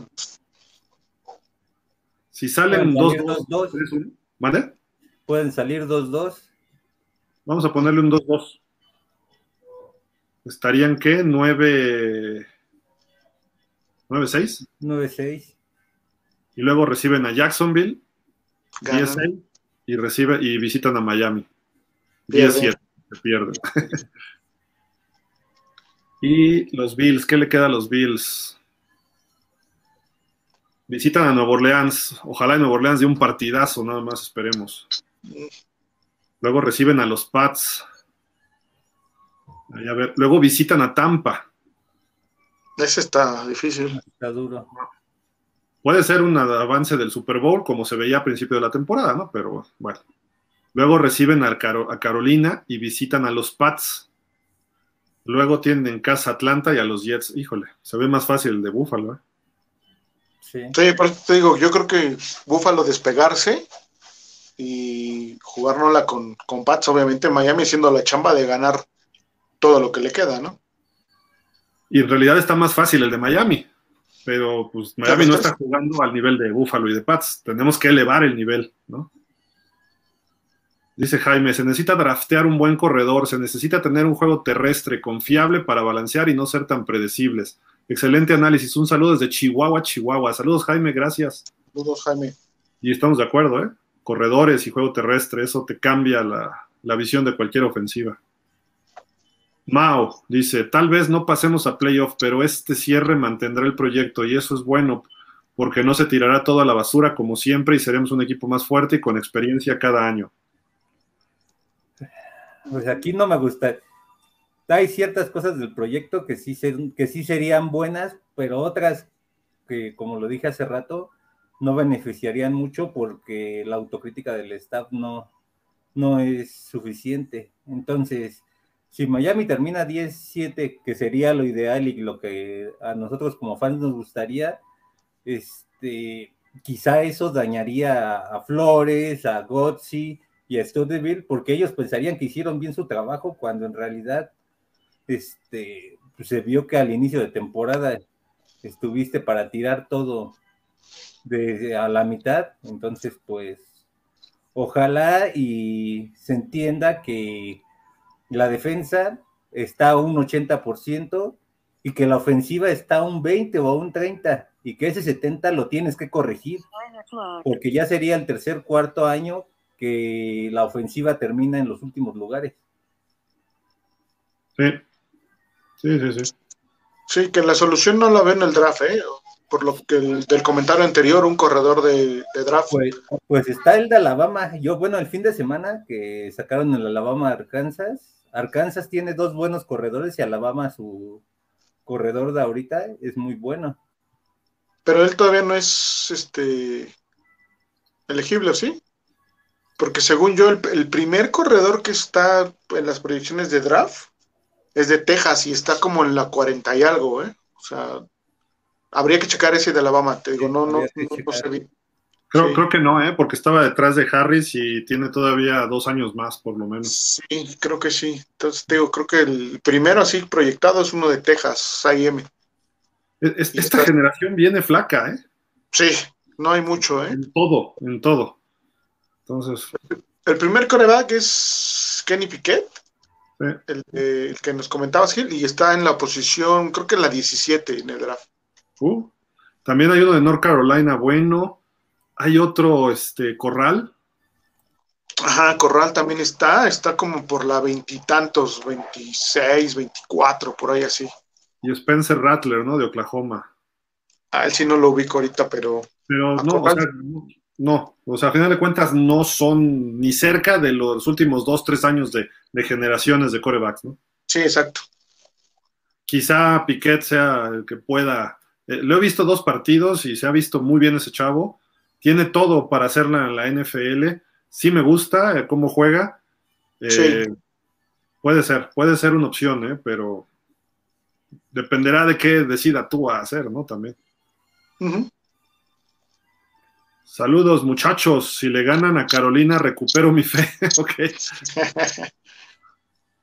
Como la canción de Sting, ¿no? De que si alguna vez pierdo la fe, tú no pierdas la fe, hombre. O sea, mira, a, final de cuentas, vemos a los Dolphins por gusto, ¿no? Entonces, ganen o pierdan, digo, hay que divertirse también. Sí hay que hacer el análisis, sí hay que ponerse serios y y, sí nos va a dar coraje, pero no, no, tú ánimo, el equipo en algún momento va a, encontrar su caminito, ¿no? José Armando Mendoza, hay algo que leí que se viene una racha de victorias que nos harán olvidar lo malo que se debe de mejorar para la próxima temporada. ¿Ustedes qué piensan? Lo mismo, ¿no, Javi? Sí, sí, ya es, como lo acabo de decir hace unos minutos, tiene que haber autocrítica y saber que tu prioridad desde este año debió de haber sido la ofensiva en todas sus posiciones, desde tackle hasta receptor abierto, tienes que, este, que empezar a consolidar tu ofensiva, porque si vas a dejar a, a Gesicki, necesitas ver quiénes van a ser, por ejemplo, tu segundo y tu tercera la cerrada, porque a lo mejor Hunter Long, pues lo tengas otro año en la escuadra de prácticas. Eso ahí sí se me hace que es un desperdicio. A lo mejor no está funcionando en los entrenamientos, ¿no? Pero fue un pick relativamente alto en segunda ronda, ¿no? Sí. Entonces, ahí sí creo que pues, hay que verlo jugar esta temporada. Y creo que ha estado todos los juegos inactivo, uno o dos, ¿no? Por ahí ya jugó, pero fue en las épocas malas. Y sí, no, esperemos que no se tape lo malo de este año, ¿no? También hay que ser realistas y decir, a ver, ¿cómo es posible que tuviéramos que seis derrotas? Siete, siete derrotas en fila. O sea, y dijeras, bueno, jugamos contra Tampa siete veces, o contra Green Bay, o contra Buffalo. Pues sí, jugamos contra Buffalo 2 y Tampa. Ahí hay tres juegos, pero los otros cuatro eran de nuestro nivel y hasta menos, se supone. Los Raiders y los Colts, como que de nuestro vuelo y Jacksonville y los Falcons estaban abajo y perdimos esos juegos. Esos no se debían perder, esos cuatro. ¿Cómo estaríamos ahorita con tres victorias de esas cuatro? estaríamos muy bien colocados, estaríamos peleándole al tú por tú a los líderes, estaríamos con siete ganados como los Pats. Sí, el problema aquí fue que no hiciste tu trabajo a, a inicios de temporada y los partidos que tenías que ganar obligatoriamente, como en el caso de Atlanta, de Riders y de Indianapolis, pues ahorita te están costando el no estar en la pelea directa por un boleto de playoff. Y es que lo decía Don Shula, ¿no? ¿Cuál es el éxito para ganar? Dice, pues tienes que ganar al principio y frecuentemente. O sea, todo el tiempo, ¿no? O sea, digo, obviamente tienes que jugar a ganar todos los partidos. Le preguntaron ahí a Belichick hace poco también de que qué opinaba de no sé qué partido. Y le dijo, te voy a dar una respuesta que no la vas a creer. Jugamos siempre a jugar bien y a ganar. o sea, pues es que tienes que jugar a ganar todos. Puede que pierdas, pero tienes que salir a ganar. Y Miami hubo partidos que parecía que no salía a ganar. Cuando se lesiona Tua vino un down espantoso, espantoso. Y aún así se le dio pelea a los Raiders y un rato a los Colts, pero se vino el equipo abajo, pero feo emocionalmente. ¿Por qué? No pasaba eso con Fitzpatrick. No es culpa de Brissett, eso es culpa de Flores. Flores, si no está Fitzpatrick, él tiene que tomar ese, liderazgo y decir, vamos a hacer esto. Y ahí fue donde le falló a Flores y tuvo decisiones malas contra Jacksonville que nos costaron el partido. Eh, con uno más estaríamos obviamente en mejor posición. El de Atlanta se los justifico. El de los Raiders, una decisión arbitral nos, nos acabó, ¿no? Cuando apareció un tal quien es Will Fuller, que era interferencia de pase en la zona de anotación, en tiempo extra. Ahí hasta en cuatro oportunidades Brissett entra en coreback sneak y hubiéramos ganado. Pero pues hay que jugar contra eso. Contra los Jets nos marcaron mal y contra Houston también estuvieron marcándonos algo mal y Miami ganó. Entonces, este, tienes que funcionar olvidándote de los árbitros y no echarle la culpa a nadie. Tienes que hacer las cosas bien, ¿no? O sea, contra el que sea. Y eso es cocheo.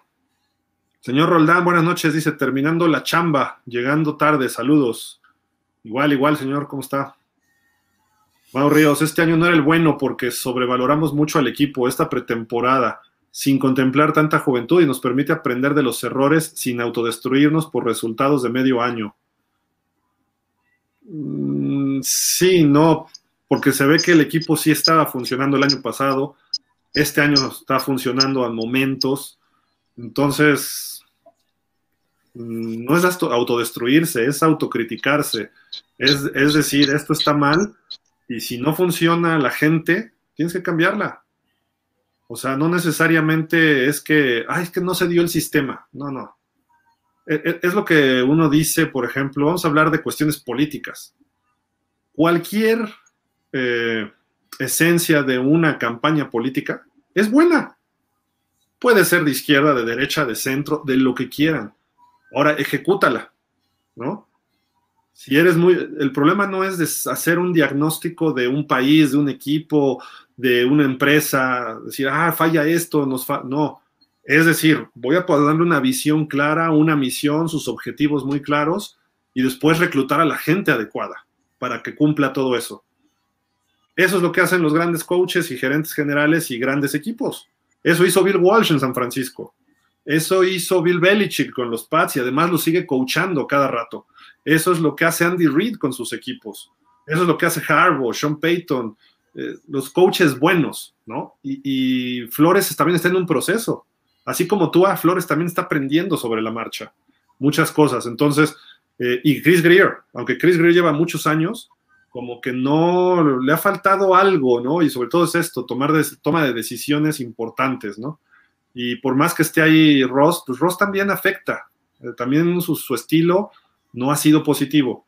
Entonces, ¿cuál es la clave? No se trata de autodestruirnos, se trata de autocriticarnos y analizar bien las cosas. Y me refiero al equipo, nosotros pues, somos fans o estamos desde fuera, si quieren verlo como analistas o como fans, no importa, pero dentro del equipo se tienen que hacer un autoanálisis muy intenso y darse cuenta, Flores, de que no le funcionó la co-coordinación y que no le está funcionando irse con puros jovencitos novatos. Necesita jugadores veteranos. y además se tiene que apoyar en ellos. Pero en fin, digo, creo que por ahí va.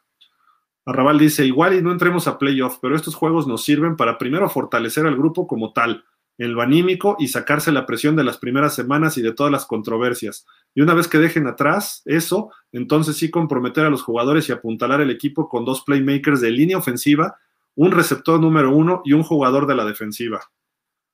No podría estar más de acuerdo contigo, Arrabal. Víctor, saludos Dolphins. Creo que contra Pantera se puede ganar si se aplican como contra Cuervos. Me da esperanza. Dice Arrabal, he estado viendo las estadísticas de tus números y de Tua, ¿no? De Tua, en números, y no está nada mal, sobre todo en los últimos cuartos. Ahí es donde debes trabajar y que la intensidad esté al 100% desde que sales a estirar y a calentar. Sí, sus números están bien. Ahora necesitamos que ya nos dé ese extra que, levante a los, a los fans de los asientos, que gane un partido y que la gente quiera aventársele, abrazarlo y a pedir autógrafos y selfies. Eso es lo que yo no lo he visto en Miami. Sí se le acerca uno que otro, pero que lo vean ya como un héroe. Esa es la diferencia. Lo que está pasando con Herbert, lo que está pasando con Burrow, la gente los ve y dicen, este cuate nos va a dar un triunfo. Con Tua no está pasando en Miami. Hasta sus mejores eh, lovers ni siquiera se, desbordan así por él, ¿no? Esa es la realidad. Pero sí, en el cuarto cuarto sí está dentro de los 10 mejores, ¿eh? Ahorita que comenta Raval, este, está dentro de los 10 mejores corebacks en, el cuarto cuarto. En la general ya está este, también por ahí del, creo que es el 16 o 17 rankeado, entonces va mejorando. Todavía no llega que lo amen, pero bueno, esperemos que llegue a que lo amen, así como dice Gil, ¿no? Sí, o sea, esa es la diferencia de un estrella, de un jugador popular. Que, ¿Por qué se vuelve popular? Porque es bueno. No solamente porque baile bonito o porque hable bonito en los medios y se tome foto, no. Que, la gente diga, wow, este es el héroe. Los chavitos que lo vean y todos se compren su jersey y quieren la foto, el selfie, todo, ¿no? Es, eso, eso es lo que falta en Miami desde hace o sea, ¿quién, quién? Jason Taylor quizá fue el último. Vamos a ver. Dice Mau, ya Gil Chole con Herbert, un tocho en 41 puntos y sigue con récord en contra. Pierde más juegos de los que gana cuando juega y su porcentaje de intercepción es peor que el de Burrow y Tua. Es un Ryan cualquiera, ok. Ah, bueno, está bien. Está bien, está bien. Tres touchdowns y una intercepción contra los contra los Steelers, que es una defensiva buena, que no tenía sus mejores jugadores, pues sí, pero no cualquiera le mete 41 a Pittsburgh, ¿no? Herbert se parece tanto a Ryan que hasta los Pats son su killer. Los ven y tiemblan. Ese niño es igual que él. Bombazos, Ryan. Jajaja, saludos. Bueno, está bien. También tuvo 90 yardas por tierra, ¿eh? Y él sí está rankeado como dos en el cuarto cuarto y en general. Entonces, sí, o sea, Herbert es bueno también. Dice Mike Nava, dejen descansar en paz Albert Wilson. Lo esperamos media temporada para que hiciera un buen partido. Miami recupera la siguiente temporada a Lynn Bowden Jr., que es más, es más talentoso, y a Allen Hearns. No sé. No, no, no sé de estos jugadores que sean mejores que Wilson. Wilson ya no es el jovencito, ya es un jugador veterano, pero tengo mis dudas. Yo veo una limpia en ese departamento muy grande, ¿eh? la verdad. O sea. ¿Con quién es Will Fuller empezando? Por favor. Jorge Fergadís dice, corrección Gil, no se pronuncia Herbert, es Gilbert, broma. Javi, ibas bien como que no te gustaría que les, como que no te gustaría que les vaya bien. Los coordinadores ofensivos, a menos que lleguemos al campeonato de conferencia, no creo que se queden los dos. Aunque aguantemos, aguantamos a Gaze y desarrollamos a Tannehill como coreback, todo puede pasar. Es, que aquí yo no, bueno, creo que se malinterpretó el que yo diga que, que no les vaya bien, es en esta cuestión de la coordinación ofensiva, porque se engañarían en cuanto a decir, ah, nosotros hicimos nuestro trabajo y tú mismo lo recalcaste, Gil. Ellos dirían, no, pues el equipo ganó por esto y por esto y por Y entonces el año que viene sigues manteniendo a ambos coordinadores y, este, y la ofensiva otra vez empiezas a sufrir, hay un retroceso, ocupa los últimos lugares, tú en lugar de ir creciendo, este, tiene una temporada a lo mejor de 17 intercepciones. Entonces, tú ya necesitas buscar quién consolide esa ofensiva desde el entrenamiento de la línea hasta a lo mejor este, adecuar un sistema apto a Tua, que puedas traer un buen corredor, que tus receptores complementen las habilidades de Jalen Waddle, en su caso si sea Parker, Wilson, este, Holiday, Jones, quien tú quieras traer de la agencia libre, pero que ya tengas un equipo respetable que te mantenga en la pelea desde la semana uno. No que estés sufriendo ahorita en pensar, tengo que ganar todos mis juegos y si pierdo uno, estoy totalmente fuera. Entonces, por eso, a eso hago referencia, a que si el equipo en estos momentos termina con 17, puede ser que el staff de cocheo se, no sea autocrítico y mantengan las cosas que en realidad no funcionan. Sí, Digo, eh, obviamente, pues no queremos que se queden fuera de playoffs, sería padre. Imagínate, realmente, si Miami se mete a playoffs, escribiría historia. Ningún equipo con marca de eh, un ganado después de seis, siete semanas se ha metido a playoff. Entonces sería histórico. Y se puede dar, se puede dar, digo. Es difícil, la probabilidad y los números están en contra, etcétera, pero se puede dar sí. Ahora hay que mejorar. ¿No?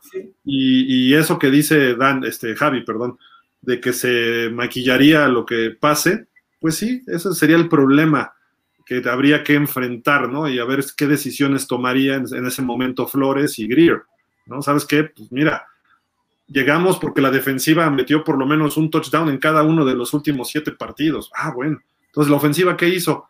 Pues promediamos en estos últimos juegos nada más 200 yardas por, por pase y 80 por tierra.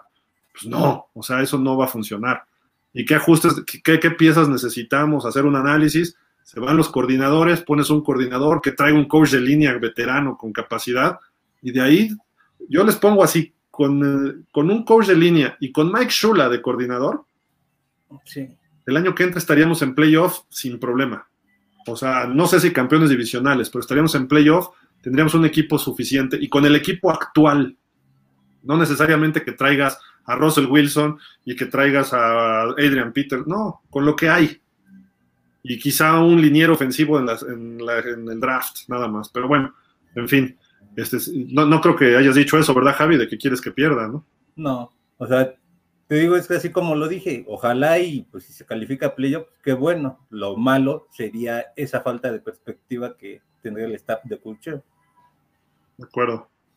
Rafa Rangel dice: Saludos al panel, felicidades Dolphins por la victoria. Esperemos que el equipo, partiendo de estas victorias un poco circunstanciales, mejore. Seguimos sin línea ofensiva, sin poder detener la carrera, etcétera. Ay, Rafa, ya nos pusiste en el suelo otra vez. Vic Espinosa, ¿cómo ven a Garrett y a Wilson para Miami? ¿Creen que se pueda dar? Russell Wilson ya no está contento con los halcones marinos.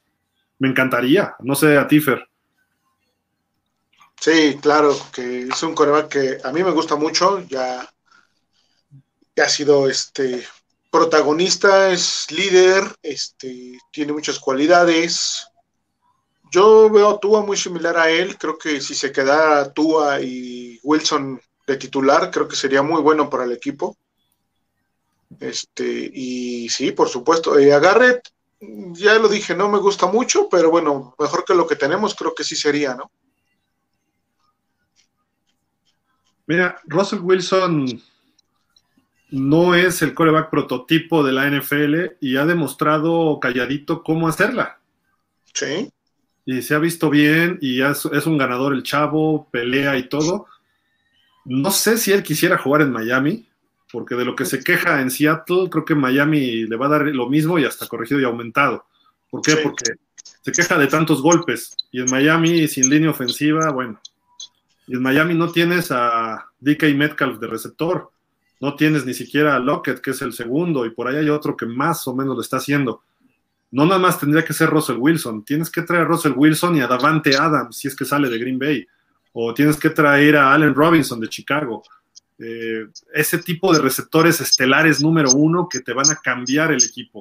Y dejar a Jalen Waddle de dos y ver a quién se queda y quién se va y traer a otros novatos, playmakers y un corredor que puede ser un veterano, ¿eh? No necesariamente necesitas un mejor corredor, pero puedes traer a lo mejor revivir a Todd Gurley, eh, traerte a Peterson sus últimos años. Con Gaskin creo que la puedes manejar, pero no, no nada más es el coreback. Sí te cambiaría la mentalidad Russell Wilson. Es un coreback de dos Super Bowls, es un coreback que fácilmente podría ser MVP de la NFL en los últimos años y ni siquiera un voto ha recibido. Entonces eso te, ayudaría y sería un jugador de impacto que va a llegar y la comunidad se le va, de, se le va a volcar a él. Entonces, sí. ahora, otro problema en Miami, que estamos como los mexicanos estamos. En el año 2000 creíamos que Fox nos iba a salvar. En el 2018 creíamos que Andrés Manuel nos iba a salvar. Eh, pues un jugador no te salva, o sea, una persona, no, es un equipo de trabajo. Entonces, por eso digo, Russell Wilson solo tampoco va a cambiar 100% a Miami, pero sí cambia la cultura. Y eso es lo que va a decir, oye, yo estoy acostumbrado a esto y mi nivel de exigencia es tal, ¿no? Y, tan es así que al día de hoy Wilson tiene peores números que, que Tua, ¿eh? En sí, lo, pésimo, sí, o sea, en lo que quieras, ahorita está mejor Tua que, que Wilson, entonces, sí, no, no nada más es un jugador, tiene que ser un grupo, un conjunto de cosas. Yo, yo creo que Seattle sí le afectó mucho los rumores de, de Russell Wilson en, fuera de temporada de salir. Sí, y eso va a que salga este año, ¿no? Sí. sí. Pero sería, sería genial. Garrett, repito, no se me hace el mejor coordinador, pero Garrett con Wilson y le traes dos, tres jugadores más, ver quiénes están de agentes libres y un buen draft ofensivo. Dallas, ¿qué hizo este año? Tenía problemas a la defensa y se dedicó a, draftear defensivos. Y bien, y drafteó bien. Entonces, el año que entra yo no vería, si, si tienes siete picks, cinco picks que sean ofensivos y tus cinco primeros. La defensiva ya está armada, tienes que darle ciertas formas, ¿no? Pero, en fin. Arrabal dice, no coincido con Fer al traer un coach de universidad. De lo que estamos hablando, de, que, de lo que estamos hablando, y haríamos lo mismo. Debes traer a gente consolidada. Ya tenemos que descartar las invenciones y traerte a alguien ganador y confiable, Shula.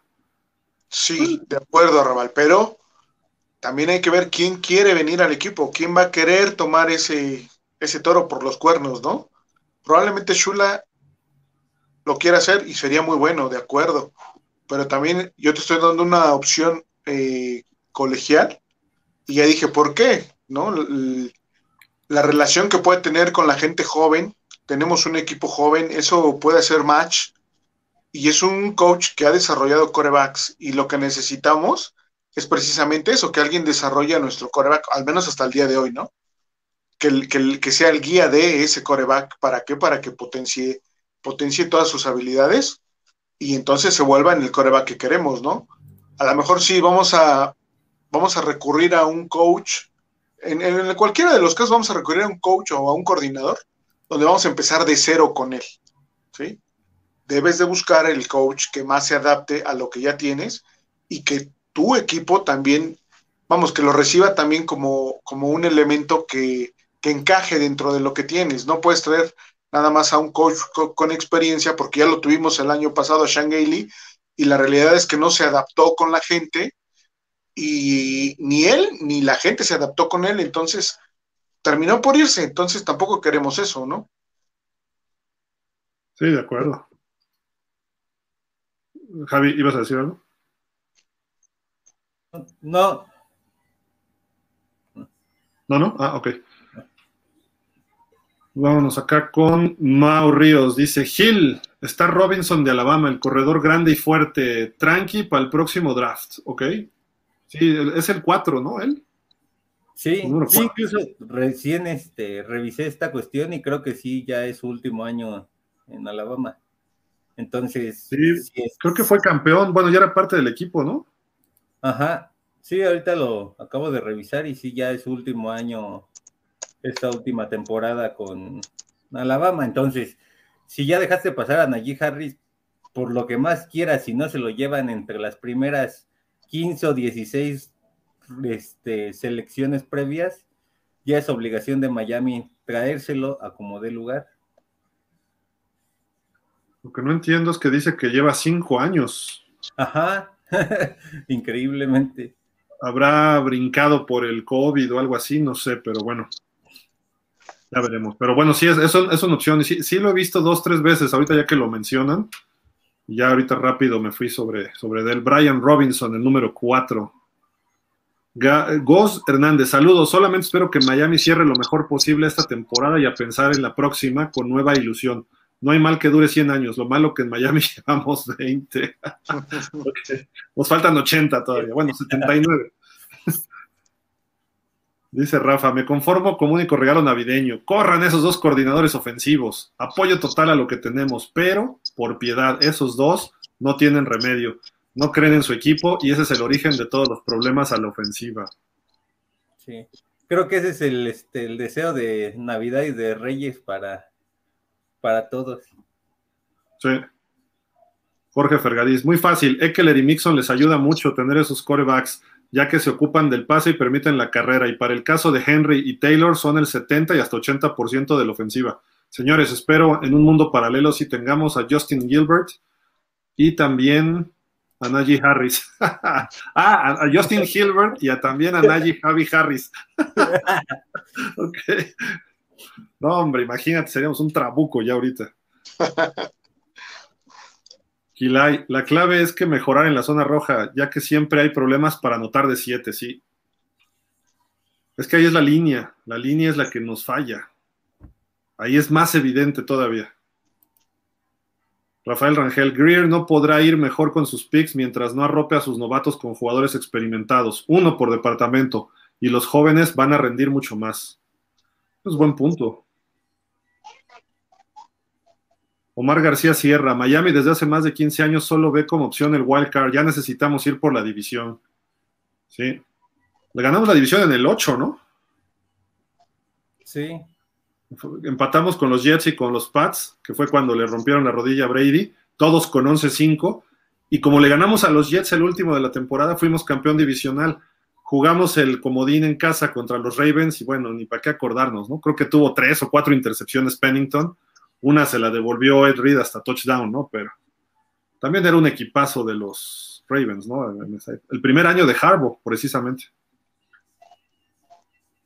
Jorge Galicia, independientemente que se pase a playoff o no, se tiene que poner a un coordinador ofensivo y un coach de línea que tenga experiencia y le dé variedad al ataque, ya que se congela durante gran parte del partido. No puedes tener una serie anotadora de 10 jugadas y después varias series de 3 y fuera. Uf, lo describiste perfecto, Jorge. Y el problema es que no son varias, a veces es todo, este, a veces puede ocurrir todo el partido como contra Tejanos, entonces, pues tienes que ser más consistente y buscar quién te dé esa, que por ejemplo tengas a lo mejor dos buenas en el primer cuarto y a lo mejor una mala en el segundo, pero ya en el tercero volviste a agarrar tu ritmo. Entonces, ese tipo de cosas son las que debe empezar a mejorar mañana. Fernando García, vamos mis delfines, vamos con todo. Delfines, ¿puede dar masas en esta temporada? ¿Qué será masas? Mm. ¿Sorpresas o victoria? Podría ser, ¿no? Bueno, no, no, no, entendí a qué te refieres con masas, Luis Fernando, pero más, o sea, lo entendemos, lo entendemos. Arrabal Chosno. Gil, no creo que Belichick piense eso que dijiste. Belichick juega a robarle las señales del contrario, a bajar la presión de los balones, a intervenir con bocinas, las pláticas de coaches en los vestidores, en robarle el libro de jugadas. Eso es en lo que piensa Tran, sí. Gilay. Javi tiene razón, la marca ganadora solo maquillaría la temporada. Claro que quiero ver a mis Dolphins en, postemporada y quiero huir de rodillas a la villa si ganan los 10 juegos, pero hay que ser realistas. Jorge, ¿cómo verían a Rodgers y Davante Adams en Miami? Wow, bueno, sí cambiamos mucho, ¿no? Pero radicalmente. Porque imagínate ellos dos con Waddle, Kesiki, este Parker, quizá lo dejemos. Si se mantiene sano, sobre todo, ¿no? ya, los demás ya quien pongas de relleno, ¿no? Pero por lo menos esos, sí cambiaría. Y decines. a Preston Williams como regalo de Navidad. Ten, te manda Preston Williams y, y una selección colegial y me das esos dos. Eh. Dice Manuel Vivero, saludos, buenas noches Gil, faltan tres juegos ganados para que se cumpla tu predicción. Ah, saludos para todos. ¿Qué pasó con Isra Guadarrama? Pues ya no está, está por, ocupado por su chamba, ¿no? Es lo que nos dijo. Tres juegos, sí, para estar 7-7, ¿no? Sí. Héctor Romero, buenas noches. Esta temporada está siendo muy larga. ¿Cuáles son las sorpresas que han mencionado en transmisiones anteriores? Digo, para mantenerlos motivados. Oye, Jacksonville le pegó a Buffalo. Texans le pegó a los Titans esta semana. O sea, nosotros le ganamos a los Ravens, eso fue una sorpresa, la verdad. No de esos niveles, pero sí fue una sorpresa. ¿Por qué no? ¿Por qué no pensar que Miami tome una rachita y gane el resto? Sí, ya, Como dicen en inglés, el win out. Ya no se dio hace mucho, que fue cuando este, en ese partido, cuando enfrentaste a Pittsburgh, llevabas una marca de 1-5. Entonces, puede ser que ocurra esta vez algo similar. Sí, de acuerdo. Pues ahí está el, todos los comentarios. Muchísimas gracias a todos, como siempre, familia Dolphins. ¿Algo más para despedir, Javi? No, pues esperar que se, este, que se plantee un juego como varios lo dijeron aquí, como el de Ravens, para que puedas contener tanto a Cam Newton como a McCaffrey y pues que este sea el inicio de, de una serie de victorias de manera contundente porque los equipos que vas a enfrentar de aquí en adelante no son equipos top con los cuales tendrías que sufrir este, durante dos o tres cuartos como para demostrarles que eres superior a ellos. De acuerdo. Fer. Nada, Gil, este, como siempre, un gusto estar aquí con los Dolphins, este, escuchándolos atentamente, recibiendo sus puntos de vista, siempre es bueno, ya lo he dicho, nos retroalimentan y ellos hacen el programa. Qué bueno que se conectan y este, esperar un juego complicado, obviamente, cerrado, pero que el, el diferenciador sea eh, en, esta, en esta semana que sea ofensivo, a favor de nosotros, obviamente. Sí, tiene que despertar esa ofensiva. Pues bueno, muchísimas gracias. ¿Entraron comentarios? Sí, ¿verdad? Uno de Arrabal, no, Héctor, ¿no? Buenas noches, esta temporada está siendo muy larga. ¿Cuáles son las...? Ah, ya, perdón, ese sí, ya. Ah, ya. Arrabal nos dice, ya en serio, espero que al término de la temporada, pase lo que pase, tendrán que ser muy objetivos, dueño, gerente y coaches, y realmente hacer un análisis de verdad y a conciencia, pero en base a esa charla decidir sobre el futuro, bien del futuro de Miami, ¿de acuerdo? Y Andrés del Río, saludos desde Argentina. ¿Cuándo, empezó el odio de Don Shula a Belichick? Cuando iban ¿no? Que llegaron al Super Bowl. Sí, de hecho, la famosa frase de Belichick hay que atribuírsela a Shula. De repente le preguntaron, ¿qué opina del coach este, Bill Belichick? Dijo, creo que Belichick es un, es un coach bueno, bla, bla, empezó a decir. Y dijo, y póngale un asterisco a la temporada 2007 de los Pats. Eso dijo Shula. Pero bueno. Sí. Creo que ahí fue el odio, porque además Shula tiene marca ganadora sobre Belichick. Cuando estaba en los Browns, Shula, Shula le ganó creo que dos veces. Entonces, igual que a Jimmy Johnson le ganó, Shula siempre sacó lo mejor contra casi todos sus coaches rivales, excepto Parcells, excepto Tom Flores y John Madden. Son los tres que sí lo dominaron. Pero a Tom Landry, a Jimmy Johnson, a Chuck Noll, a Bill Walsh en temporada regular, o sea, esa es la diferencia, ¿no? Pero bueno, en fin, ya tendremos a nuestro Don Shula. Quizá Mike o quizá Flores, no sé, pero bueno. Pues muchísimas gracias, Fer, Javi. Gracias y pues mañana nos vemos en franquicias para analizar un poco lo que dejó el partido de Jets y lo que vendrá con el partido contra Carolina. Eh, estará bueno. Nos vemos mañana. Gracias, Fer. Gracias, buenas noches, Javi Gil, Dolphins, un gusto. Nos vemos mañana. Descansen y como siempre nos despedimos diciendo fins Pero échenle ganas. Javi ni dijo. Y, ¿Sí? y así nomás se quedó. ¿Sí dije fins up? A ver, tú di primero fins up, Javi. A ver, órale. Fins up. Ya, pon, la, pon la aleta arriba, hombre. Está bueno. Gracias, gracias, Fer. Nos vemos. Cuídense. Bye. Nos vemos la próxima. Nos vemos mañana a ocho y media. Cuídense.